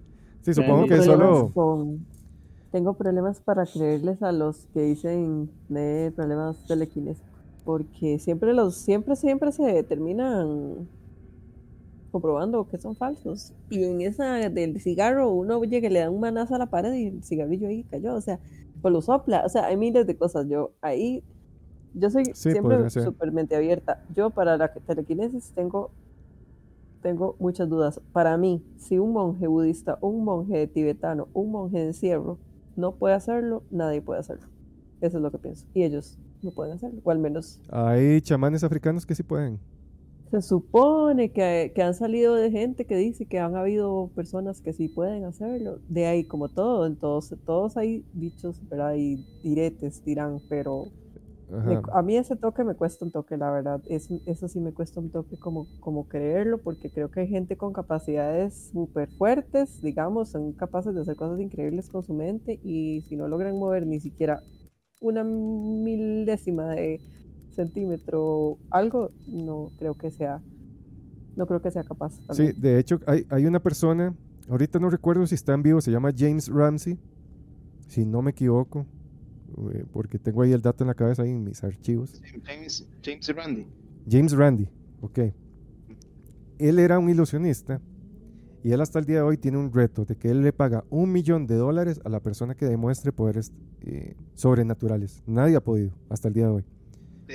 Tenía porque ya murió. Murió, pero creo que el, el reto está todavía sí, la- vigente. La, funda, la Exacto. Fundación Randy continúa con el, con el reto. sí. Exacto, y eso quiere decir mucho, ¿verdad? Que no va a querer esa plata. O sea, si uno tuviera ahí un superpoder, va y lo di, se hace presente, Solo que, ¿verdad? Lo que ujú, pasa es que Hay un ellos caso, van a querer demostrarlo, con, o sea, probarlo, pues, de todas formas. Y, Aunque, au- aunque si usted tuviera un poder psíquico, usted lo demostraría. O sea, más bien sería una complicación, ¿verdad? Sería un problema, más bien. no. Por más plata ahí que sea. de ahí no sé qué, sería un no sé problema. qué- no sé qué decir, tal vez sí. Imagínese el sí, gobierno vez sí. detrás suyo.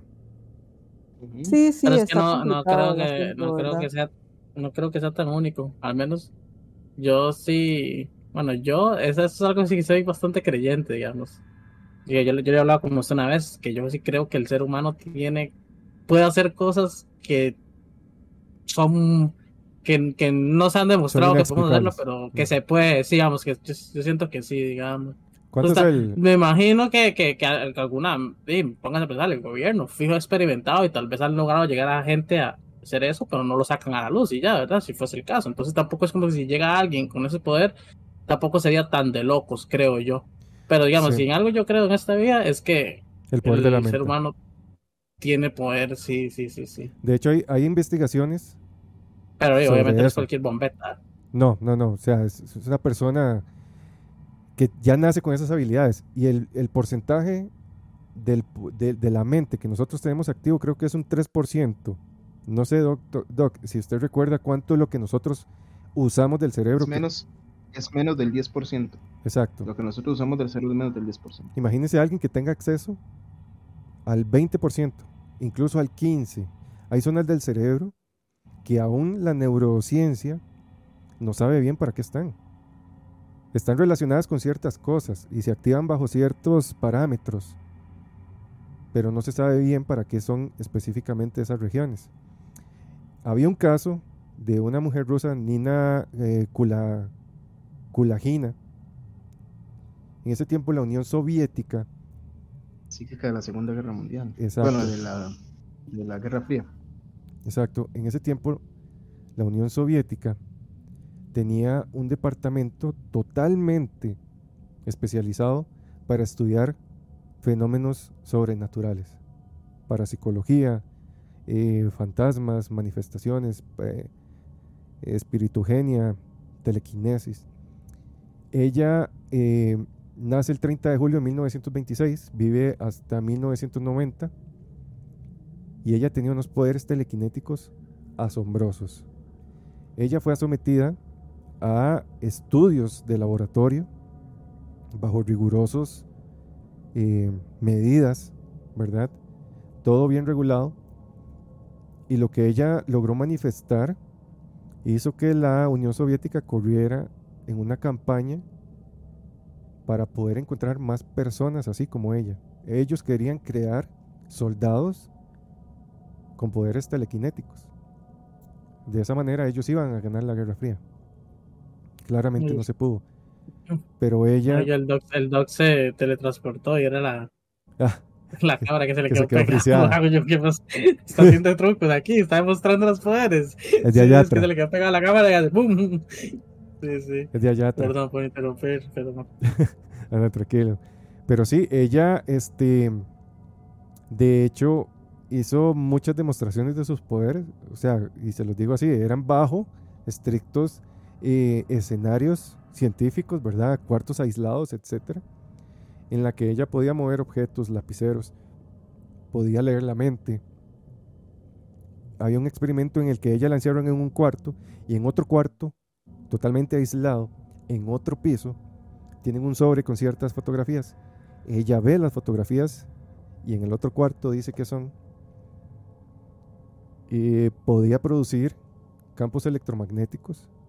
Sus ondas cerebrales eran monitoreadas y la actividad cerebral en el momento en que ella hacía todos estos portentos, por así decirlo, era impresionante. Nunca se había visto tal actividad cerebral. Se salía totalmente de las escalas que en ese momento tenían ellos. Claro, estamos hablando del, del, eh, 26, tampoco tenía mucho avance, pero ya había lo suficiente como para decir, ok, esto no es, no es normal. Ella se hizo muy famosa por esto, hizo unas demandas producto de estos experimentos. Y ella hizo esas demandas, ella logró ganar, eh, porque también a ella se le acusa de fraude. Y ella este, también mete una demanda por eso.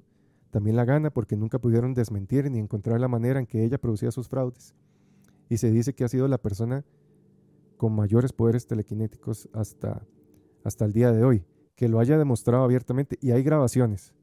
Porque todo esto este, era grabado para ser monitoreado. Y esto es lo que hace que también el gobierno de Estados Unidos corra en sus programas de control mental y a tratar de crear soldados con estos poderes telequinéticos. De hecho, hay muchos documentos de la CIA que relatan experimentos con personas que al parecer tienen eh, estos poderes mentales. Sí encontraron manifestaciones en menor grado, no al nivel de, de Nina, pero el gobierno admite en esos documentos que sí, hay personas que tienen ese poder. Y también está el caso de Ingo Swann, que tenía visión remota y que fue a Marte, que después vamos a hablar más a detalle sobre ese caso. Pero él también tenía habilidades muy fuertes y fue muy perseguido también por el gobierno, porque lo querían a él para cosas ahí oscuras. Entonces, yo sí creo que puede haber algo. Sí creo. Hay mucho, Sí, sí. mucho fraude, pero sí puede haber algo. ¿Qué opinan ustedes de? Bueno, ya ya dijo que no. ¿Ustedes qué opinan de? ¿Usted qué opina, Doc, de la telequinesis desde el lado médico y Sí luego del creo. lado personal? Yo sí creo, yo realmente yo sí creo que sí es posible. Sí es posible. O sea, es, es- posible, digamos, que existan ciertas habilidades psíquicas que cada ser humano, digamos, pueda desarrollar, algunos más avanzadamente, otros más lentamente, como el sexto sentido, digamos, de, de que esto no me gusta, esta persona no me gusta, como que vibran muy raro, como que hay una situación que no me gusta. Cosas así, yo creo, digamos, que ese sexto sentido tiene mucha relación con esa parte psíquica que Correcto. uno posee a nivel consciente. Y sí creo, digamos, que es posible. Por supuesto, la visión remota es un asunto, digamos, sumamente interesante, que creo que cualquier ser humano lo puede desarrollar. porque Sí. Creo que cualquier ser humano lo puede desarrollar. Sí. Eh, sí, por supuesto que sí, yo sí creo, claro que sí. Yes, sí, usted. claro, bueno, el-.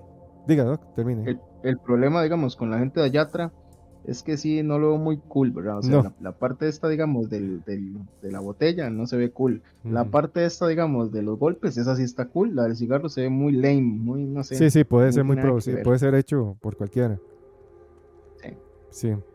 Jess, ¿usted qué opina desde el lado psicológico? Bueno, usted ya dijo que la telequinesis no. Pero hay un fenómeno muy particular con las personas que tienen estrechos lazos sanguíneos. Por ejemplo, los gemelos. Que se dice que hay una conexión entre ellos y se podría decir telequinética. Cuando los gemelos están separados, en muchos casos se dicen que ellos pueden sentir las emociones o las sensaciones. Sí, en eso yo sí creo, pero es que es, para mí es totalmente diferente. ¿Por Y qué? no es telequinético, porque no es como que una le mueve el brazo a la otra, digamos, sino que es más una, o sea, es que qué, qué cosa más increíble puede ser la, el desarrollo de dos personas que están ahí, o sea, se crearon, y, y más si son mm, mellizos, ¿verdad? Que llaman, que son una sola placenta. O sea, ¿qué, qué unión tan grande puede tener estas dos personas a un nivel no solo emocional, mental, sino también ya físico. O sea, básicamente, o sea, no sé, o sea, básicamente salieron del- de, lo mismo. O sea, Ok, pero, crecieron ahí, se desarrollaron la misma sangre de- desde que ese momento tenía su mamá, estuvieron abrazaditos ahí en lo que iban, se iban creciendo, escucharon sus corazones, eh, o sea, ya es como a otro nivel, ¿verdad? Y en eso yo sí creo definitivamente. Ok, pero ahí déjeme, déjeme eh, interrumpirla. Ajá, ajá. Usted dice que no es telequinesis. Pero la porque No telequinesis, está moviendo nada, digamos. no, es que la telequinesis es la habilidad psíquica que permite a una persona influenciar en algún sistema físico o emocional sin interacción física. En esos casos hay una conexión psíquica. Por ende, eso es telequinesis. Entonces usted sí cree en la telequinesis. Es que para mí, más bien es como psico. Boom, bien le- para le mí eso drop, es drop the mic, ahí psicoquinesis. está. No, es que para mí eso ya es más psicoquinesis, no es, o sea, es que hay, diferencia, digamos, y realmente yo sí creo más que todo porque la, la, para mí hay fuerte evidencia de eso, o sea, las personas, miles de parejas o no sé, hermanos y gemelos, mellizos, o sea, son, lo, lo dicen, o sea, y han tenido experiencias y, o sea, historias sobre eso hay y hay y hay y habrán y existieron, ¿verdad? De esta, de esto, ¿verdad? Que están separadas y a una le empieza a doler el estómago y ya la otra siente dolor también. O que una está pasando por un momento de miedo, tal vez muy intenso, está pasando una situación muy fea o algo así como, y la otra empieza a sentir también lo mismo, ¿verdad? De yo no puedo decir que la explicación la tengo jamás, porque creo que realmente no ha habido nadie que pueda explicarlo, como decir, ok, esto pasa porque esto y esto pasa, o sea, no, no, creo que no ha habido como nadie que lo pueda decir, sin embargo, eso yo sí creo que existe. La Pero para mí no tiene mucho que ver con esto, o sea, ya eh, para mí es que el doctor dijo algo muy, muy cierto, es como, ok, la visión remota, la visión remota para mí tiene que ver más que todo con la proyección que nosotros podamos tener de nuestro espíritu o de nuestra esencia en, y sacarlo de nuestro cuerpo y poderlo proyectar en algún lugar, ¿verdad? Pero sigue siendo algo, ya eso es como, como más psíquico, por así decirlo, digamos. No, es que la... Pero es que la, psico- que- la telequinesis también es algo psíquico. Sí, pero es que yo siento que, que no, que no tiene tanto que ver, o sea, porque cómo proyecto yo algo Es que el cuerpo es energía. material, por así decirlo, digamos, o sea, cómo proyecto yo algo material, por ejemplo, como en, en Matrix, ¿verdad? Que llega, el- llega Neo y están los chiquitos doblando las cucharas, por ejemplo, ¿verdad? Eso es lo, o sea, yo no lo veo, no lo veo tan posible porque la- el mundo, sea como sea, tiene ciertas leyes y, es, y las leyes de lo, de lo material son un poco, son un toque difíciles de, de romper. Pero es que ahí, ahí el es problema es, la- ahí el problema es su Ujú. ejemplo. En Matrix ellos no doblan la moneda, la, la, Sí, sí, la bueno, cuchara. sí, pero lo que, no, no, yo no lo digo por la película, lo digo por el ejemplo de poder hacer algo así, digamos. O sea, Mm, Ellos doblan la nosotros- realidad. Pero Sí, si pero es que ya- nosotros. ya estaríamos nosotros- hablando de otro tema completamente diferente. Tal vez puse mal ejemplo, no, no. Ok, yo aquí ahorita estoy doblando una moneda, una, una, una, una cuchara, Cuchara. con mi mente. O sea, yo no lo veo, no lo veo tan posible, porque creo que ya lo hubiera podido hacer alguien, ya alguien lo hubiera podido hacer y ya nos hubiéramos dado cuenta, porque por más que haya problemas del gobierno, por más que a mí me venga a perseguir el gobierno, lo mismo podría decir de la gente que dice que es abducida, o la misma podría decir de la gente que dice que el gobierno le hizo esto y esto. Ellos aunque tienen miedo, ellos aunque saben que el gobierno les va a hacer o no les va a hacer, ellos lo dicen. Ellos lo dicen y tratan de demostrarlo. Si alguien pudiera hacerlo aunque tuviera miedo, aunque fuera perseguido, alguien hubiera salido, ok, aquí estoy yo, yo lo puedo hacer. Eso es lo que pienso y no hay nadie. O sea, en, ahorita, en el mundo de nosotros, en el que algo viral se puede hacer viral en cuestión de segundos, alguien podría hacer un video o alguien podría hacer lo que fuera y decir, vean, me estoy haciendo Sí, esto. pero es que van a decir que es falso. Sí, van a decir que es falso, pero va a haber. Pero es que hay. pero se va a notar, pero no, no, o sea, no, no, o sea, algo probado, como tantos, pro- tantos problemas, pro- pero programas de tele que hemos visto que llega alguien y dice, yo puedo, yo tengo esos poderes, y llegan y van al programa y quedan en ridículo completo, porque definitivamente no pudieron porque eran hilos o eran lo que fuera. Para mí es totalmente diferente. O sea, realmente para mí, el tema este las gemelas o los gemelos con todo lo demás que están hablando, para mí no tiene nada que ver, porque es una vara demasiado orgánica, es una, para mí es, un, es una situación demasiado fisiológica el haber sido creada Pero es que una ahí, persona. ahí estaríamos, es que al final estaríamos hablando que hay algo, una conexión psíquica. Porque es que yo podría tener una porque es que conexión dice- física con cualquier otra persona, entonces. No, Es que Sí, sí, sí se o sea, podría. es que sí, O sea, sí. pero es más sí, sí, fuerte sí. cuando los lazos sanguíneos son los mismos. Por ejemplo, hay momentos en que uno empieza a pensar en una persona y esa persona lo llama o le escribe. En Y- y eso, la digamos, otra persona- que Básicamente le dice, eh, hay casos que se ha dado que dice, "Ma, tenía ganas de escribirle. Y uno le dice, ah, ma, qué raro, estaba pensando en usted. Sí, a mí Puede siempre que me sea pasa eso, de coincidencia. hecho. A mí siempre me pasa eso. Pero, y de hecho, digamos, es vacilón porque yo cuando estaba más, estaba en el colegio, tenía, me había encontrado un libro que mi mamá había, le habían regalado y mi mamá lo tenía tirado por allá. Porque mi mamá no cree mucho en esas cosas, a pesar de que di, es de mente tan abierta, tal vez por eso es que yo no creo mucho en esas cosas tampoco. Pero yo me acuerdo que en ese libro era un libro de que hablaba de un montón de cosas. Yo no sé dónde es ese libro y me duele en el alma no saber a dónde está, porque era uno de los libros más interesantes que he leído y era, el libro explicaba como situaciones eh, como muy interesantes, por ejemplo, explicaba, bueno, tra- y traía como experimentos, entonces yo me acuerdo que el libro traía como como un diagrama, como con unos dibujos, entonces la, idea del experimento era como entre dos personas, que yo, digamos, yo escogía, era tres patrones, digamos, yo podía ir cambiando los patrones en cada una de las pruebas, entonces, digamos, yo escogía eh, color rojo, silla, círculo, por decir algo. Entonces yo empezaba con la otra persona enfrente mío, empezaba a tratar de pensar y pensar y yo imaginar donde las palabras se iban como si fueran un hilito de mi mente a la mente de la otra persona. Entonces, al imaginar yo esa, trans- esa transferencia de eso, yo ahí estaba pasándole a la persona lo que yo estaba pensando. Entonces la idea era luego preguntarle a la persona, ok, Ujú. ¿cuál es? Decime, de, Sí, los de todos resultados. estos que están viendo acá, ok, ¿cuáles son tus ¿Y cómo le resultados? fue Y con re- eso? yo me acuerdo que yo lo hacía con mis amigos del colegio y en la mayoría de los casos lo pegábamos y a mí eso me sorprendía mucho porque En un sí lo porcentaje, pegábamos, ¿cuánto de, de acierto? Sí, no sé, tal vez un 70%, 75%, o sea, sí era bastante, lo pegaba bastante. Y eran varias cosas, no era solo uno, entonces era una combinación. Eso era lo interesante de- del experimento. Entonces, yo sí creo que hay algo ahí. Yo sí creo que, que la mente tiene demasiado poder. ¿Qué opina usted, Doc? Usted sí, sí. Podría Así ser. creo, o sea, sí creo, pero digamos, tendrían que, o sea, tendría que comprobarse, digamos, con, con condiciones muy, pero muy, muy, Sí, Muy o sea, rigurosas. muy restringidas, muy rigurosas y restringidas. Pero sí, sí creo que existe una conexión psíquica, por supuesto que sí, claro que sí. O sea, hay, hay diferentes tipos de manifestaciones que son más que evidentes. Veámoslo, digamos, con el ejemplo, digamos, de Jacobo Greenberg y la Sí, investigación que hizo, que hizo con, con Pachita Pachita. digamos.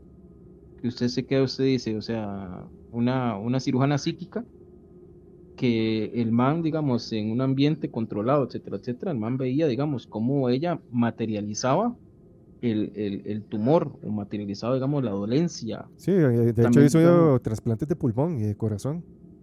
Exacto, entonces, digamos, usted se queda pensando, usted dice, bueno, ¿cómo es, pues, cómo es esto posible? Significa, digamos, que hay personas que tienen la capacidad de poder rasgar la tela de la realidad y llegar hacia otro punto o manipular la realidad sobre, sobre sí mismos para poder hacer o un bien o un mal. Correcto. Es posible. De hecho, Jacobo Greenberg, él, este, hay que hacer un episodio de él porque el caso de él es, es, es impresionante. Él era una persona, era un genio Y cuando él conoce a Pachita, su percepción de la realidad cambió totalmente y él él le dio un giro a sus investigaciones. Y de hecho él relata, porque él escucha de Pachita, le llegan a decir que hay una persona que opera con las manos, sin anestesia, sin instrumentos. Entonces él dice, voy a ir a ver. Conforme va ganando la, la- la confianza de Pachita, él dice que en una oportunidad llegan a operar a una persona que ocupa un trasplante de pulmón, si no recuerdo mal. La familia llega, Pachita les dice, encontraron el, me traen el órgano, encontraron donante. Y ellos le dicen que no. Entonces ella, eh, como de una manera así como chistosa, dice, no, me va a tocar a mí hacerlo. La persona se quita la camiseta, ella le echa alcohol encima, era lo único que usaba, alcohol. Se frota las manos, le mete las manos a la persona en el pecho, saca el pulmón y se lo da a Jacobo Greenberg. En ese momento Jacobo Greenberg queda, o sea, queda impactado. Tiene un, un pulmón en sus manos. Él se queda en shock, ¿verdad? Como diciendo, ¿qué hago con esto? Y seguidamente él ve como Pachita del aire manifiesta un pulmón, lo mete dentro de la persona y lo empieza a frotar con alcohol. Quita las manos, no hay señal alguna de una herida y la persona se levanta como Normal. nueva, normal. Después de eso, Jacobo Greenberg empieza a trabajar en conjunto con Pachita. Pachita le da un montón de revelaciones. Y en algún momento Pachita le dice, no podemos seguir trabajando juntos porque usted o yo vamos a aparecer en una bolsa. Se separan y al tiempo Jacobo Greenberg desaparece. No se sabe dónde está, algunos dicen que está en alguna otra dimensión. Algunos dicen, espiritual. sí, sí, en un reino, en, en- en esa dimensión, después vamos a hablar bien en detalle, pero se dice que él pudo accesar a abrir esta puerta de, este de esta Matrix, se fue para otra dimensión. Y algunos claramente dicen que, que posiblemente investigó cosas que no tenía que investigar y lo desaparecieron. Exacto. Pero bueno, con ese, con ese último relato vamos a dar por finalizado el podcast de hoy. Estuvo buenísimo. Siempre que llega el doc aquí se pone excelente, Candente la entonces se pone sí. candente, se pone candente, se habla, se habla bastante y de todo.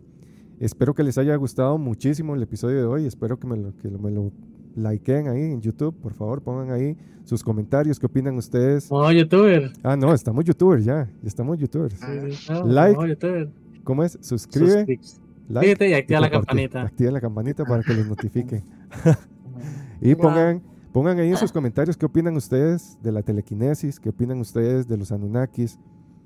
¿Será posible que hubiéramos tenido un contacto inicial con alguna raza avanzada que nos haya formado nosotros y dado el conocimiento? ¿Será posible la telequinesis? Manifestar objetos de la nada, tener esa fuerza de poder mover objetos con la energía de la mente. ¿Creen ustedes en el poder de las palabras, etcétera? Pongan ahí ustedes todo lo que lo que piensan, igual en Spotify, Y es Borrego Matrix. Pille es Borrego Matrix. Pille, este. ¿Se duerme o no ¿Acaso se duerme? Pille es un es un eh, Anunnaki disfrazado. Exacto. Y no es que se duerme, es que glitchea en la realidad. Glitchea. No estoy durmiendo, estoy glitcheando. Ese va a ser el nuevo. Le, le digo a Chuck, le digo a Chuck, "Ma, estoy cansado hoy, no sé canto, ¿verdad? De hecho, me porté bastante bien, diría yo. Para, Sí, para sí, como sí. es en la condición que está ahora. Y de Chuck hace, bueno, hoy hacemos un podcast de cuatro horas. Sí, sí. Sí, Es que hoy dio, hoy dio. El único día que le digo, madre, Chuck, estoy hecho. Bueno, hacemos podcast de cuatro horas. Una- una- Ay, ¿Sabe porque está, Me vale lo ¿Está que cansado? Es que venía el usted invitado está especial. cansado. Cuatro horas. Es más, no le hice seis porque el doc se tiene que ir, pero si no, le metemos seis horas. Sí, no, no, ahorita es ya porque necesito ir al baño a orinar, porque si no, aquí seguimos. Había que No, yo me aprovechar, fui a levantar a orinar porque yo dije, no, ya no aguanto, madre. Yo estaba esperando. había que aprovechar la, la llegada del, del doc. Que siempre que venida llega del doc- señor. la venida del señor. Que siempre que llega aquí el doc se ponen buenísimas las, las pláticas. Igual, doc, ahí ya lo tengo pensado para futuros capítulos, entonces espero ahí que, que quiera No, volver. Yo, yo, yo encantado, yo encantado. Ustedes me dicen nada más y yo con mucho gusto, legalmente. Buenísimo. Ca- ¿Qué iba a decir? Dígalo. No, no, es que, es que casi no tengo nadie con quien hablar de esto, entonces digamos, entonces es súper emocionante para mí, súper emocionante. Ah, bueno, ahí lo voy a, a tener en cuenta para más, entonces, más seguido tal vez. Ahí nada más nos organizamos con el tiempo, porque yo sé que usted, cuando uno es una, una persona de la alta alcurnia, el tiempo, Ajá, el tiempo mira, es, el tiempo es oro. Entonces, Limitado. sí, no, Ah. aquí digamos, el doc es buena nota, pero este, estas horas Sí. son millones, lo que cuesta. Sí. claro, claro, claro, viera, son millones. Dice el doc, vea, yo trabajo estas tres horas, son tres millones. Un nombre, ¿no? Oiga. Que Y no, eh, eso y, y, y, y vidas, ¿verdad? Que ahorita nos está Y salvando. vidas. No, no está vidas. salvando vidas, pero está salvando mentes. mentes. Ah, ahí está, ahí está. Estamos despertando mentes, Despertando despertando, mentes. mentes. Ajá. Ay, no, yo creo que ya encontré el libro, lo acabo de buscar en internet. ¿Cómo se que- llama? Para que lo, para que Es lo que no sé, si- o sea, lo estoy revisando, pero creo que es este, se los juro, yo pasaba demasiadas horas leyendo. Creo que se llama Manual de Experimentos Parapsíquicos. Ahí está. Jess sí cree en la. Ajá, de hecho sí es. Aquí ya lo estoy viendo justamente. Bueno, ahí está. Que Manual. Manual. ¿Cómo es? Se llama Manual de Experimentos Parapsíquicos. El problema es que este libro es un libro que tiene por lo menos, o sea, yo creo que es de los años 70, para que ustedes se den una idea. Entonces, de ahí no, a ver, voy a, a tratar de buscarlo en PDF, uno nunca sabe. Lo que pasa Sí, es que él sí está. traía, no era solo libro, traía, como te digo, traía como Cartas y otras cosillas ahí. Ajá. Ok, buenísimo. Ahí para los que quieren averiguar. Entonces, si quieren saber si tienen poderes telequinéticos o psicoquinéticos o extrasensoriales, ahí está. Eh, si quieres se despide, pille. Eh, bueno, muchas gracias a todos por haber estado acá una vez más, acompañándonos en vivo y también a los que nos escuchan por, eh, y por las diferentes plataformas de streaming y audio. Eh, y no, agradecido siempre estar acá con, con la leyenda mm, del Internet Shock, el más macabroso, ¿verdad? Y este, como siempre. Y no, como, como, como les decimos normalmente, compartir, eh, que es importante. Eh, si les gustan los temas, no se lo dejen solo para ustedes, no sean egoístas, qué feo. A los Anunnakis no les gusta eso, no son egoístas. A Yatra no le gusta eso. Exacto. Yatra estaría muy decepcionado, se, se pondría a llorar como lo hizo este ese muchacho que mencionó Che, que se me olvidó el nombre. Le harían así, le Este, pestañearían. sí, exacto. Entonces, sí, ¿no? Eh, este, súper bien el podcast y espero que lo hayan disfrutado y que, y que continúen pasándose más por acá y esperen los próximos capítulos. Nada más de mi parte. Eh, Jess. Eh, nada, acabo, estoy impactada porque lo acabo de buscar en Amazon y vale 205 dólares. Uf, sí está. Comprame sí, mi uno. mamá lo tenía, se los juro, mi mamá lo tenía tirado por allá porque mi mamá como que todo ese asunto de la, de la, de la pseudociencia le cuesta. Es la- yo creo que somos, seramos parecidas en ese sentido. Pero sí, aquí lo estoy viendo. Bueno, ¿no? Eh, muy contenta de porque este, este tema a mí sí me gusta bastante, es bas- me parece muy interesante. Eh, más que todo porque dio, ¿verdad? Para, para, para muchos temas, o sea, hablamos de todo un poco, de reptiles en sí, de la teoría de los dragones, y terminamos hablando de, y de esto, ¿verdad? De todo lo que es eh, la telequinesis, etcétera. Que si bien es cierto, tal vez yo no soy como muy, de que tal vez no creo particularmente en estos temas, sin embargo siempre me han parecido muy interesantes porque creo que todos quisiéramos algún momento, o sea, todos nos hemos imaginado moviendo algo con la mente, ¿verdad? o mandándole como un mensaje ahí a, por la mente Sí. a alguien. Entonces, es, es- creo que es parte de, de la curiosidad del ser humano, ¿verdad? Pero sí, súper súper bien todo. Y les agradezco muchísimo a los que nos escuchan siempre, eh, a los nuevos oyentes, que ojalá les guste el programa. Siempre estamos tratando de innovar. Este Chuck siempre eh, hace todo el esfuerzo, ¿verdad? Para que sea algo de su agrado. Entonces, espero que, sí, que les guste. Y sí, estuvo muy bonito. Les agradezco también a los a los participantes de hoy. Pasen Gracias. buena noche en caso de que estén escuchando esto de noche. Adiós. Doc. Quiero, quiero hacer una pequeña acotación antes de eso. Ujú. Así, pero pequeña. Y y no lo voy a comentar, solo lo voy a dejar caer y ya, y continuando. Yo intenté en algún momento de mi vida, sí, es que abrir el mar a la mitad como Moisés. No, no sé. Fuertes padres declaraciones. telequinesis. Sí, sí. Me lo imaginé También de- para un peñasco, pilla, ahí Sí, sí. como en No, Puerto. no, estaba yo en la playa, ¿verdad?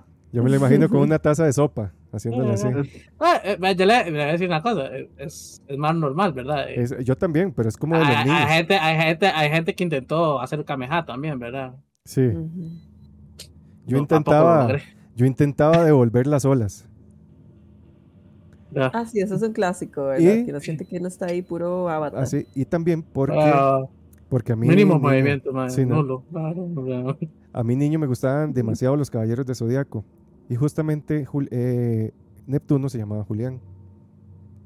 Y mi abuela, Mm. a mí me pusieron el nombre de Julián porque mi bisabuela le llamaba así al viento. Y, y mi mamá y mi abuela relataban que cuando mi bisabuela empezaba a llamar Julián, a Julián, a Julián, soplaba el viento fuertísimo. Entonces yo desde niño me quedé con eso y yo decía, ok, soy Neptuno según los caballeros del zodiaco y soy el avatar del viento según mi bisabuela. Yo tengo que volver una ola. No le voy a comentar los resultados porque después me persigue el, el gobierno.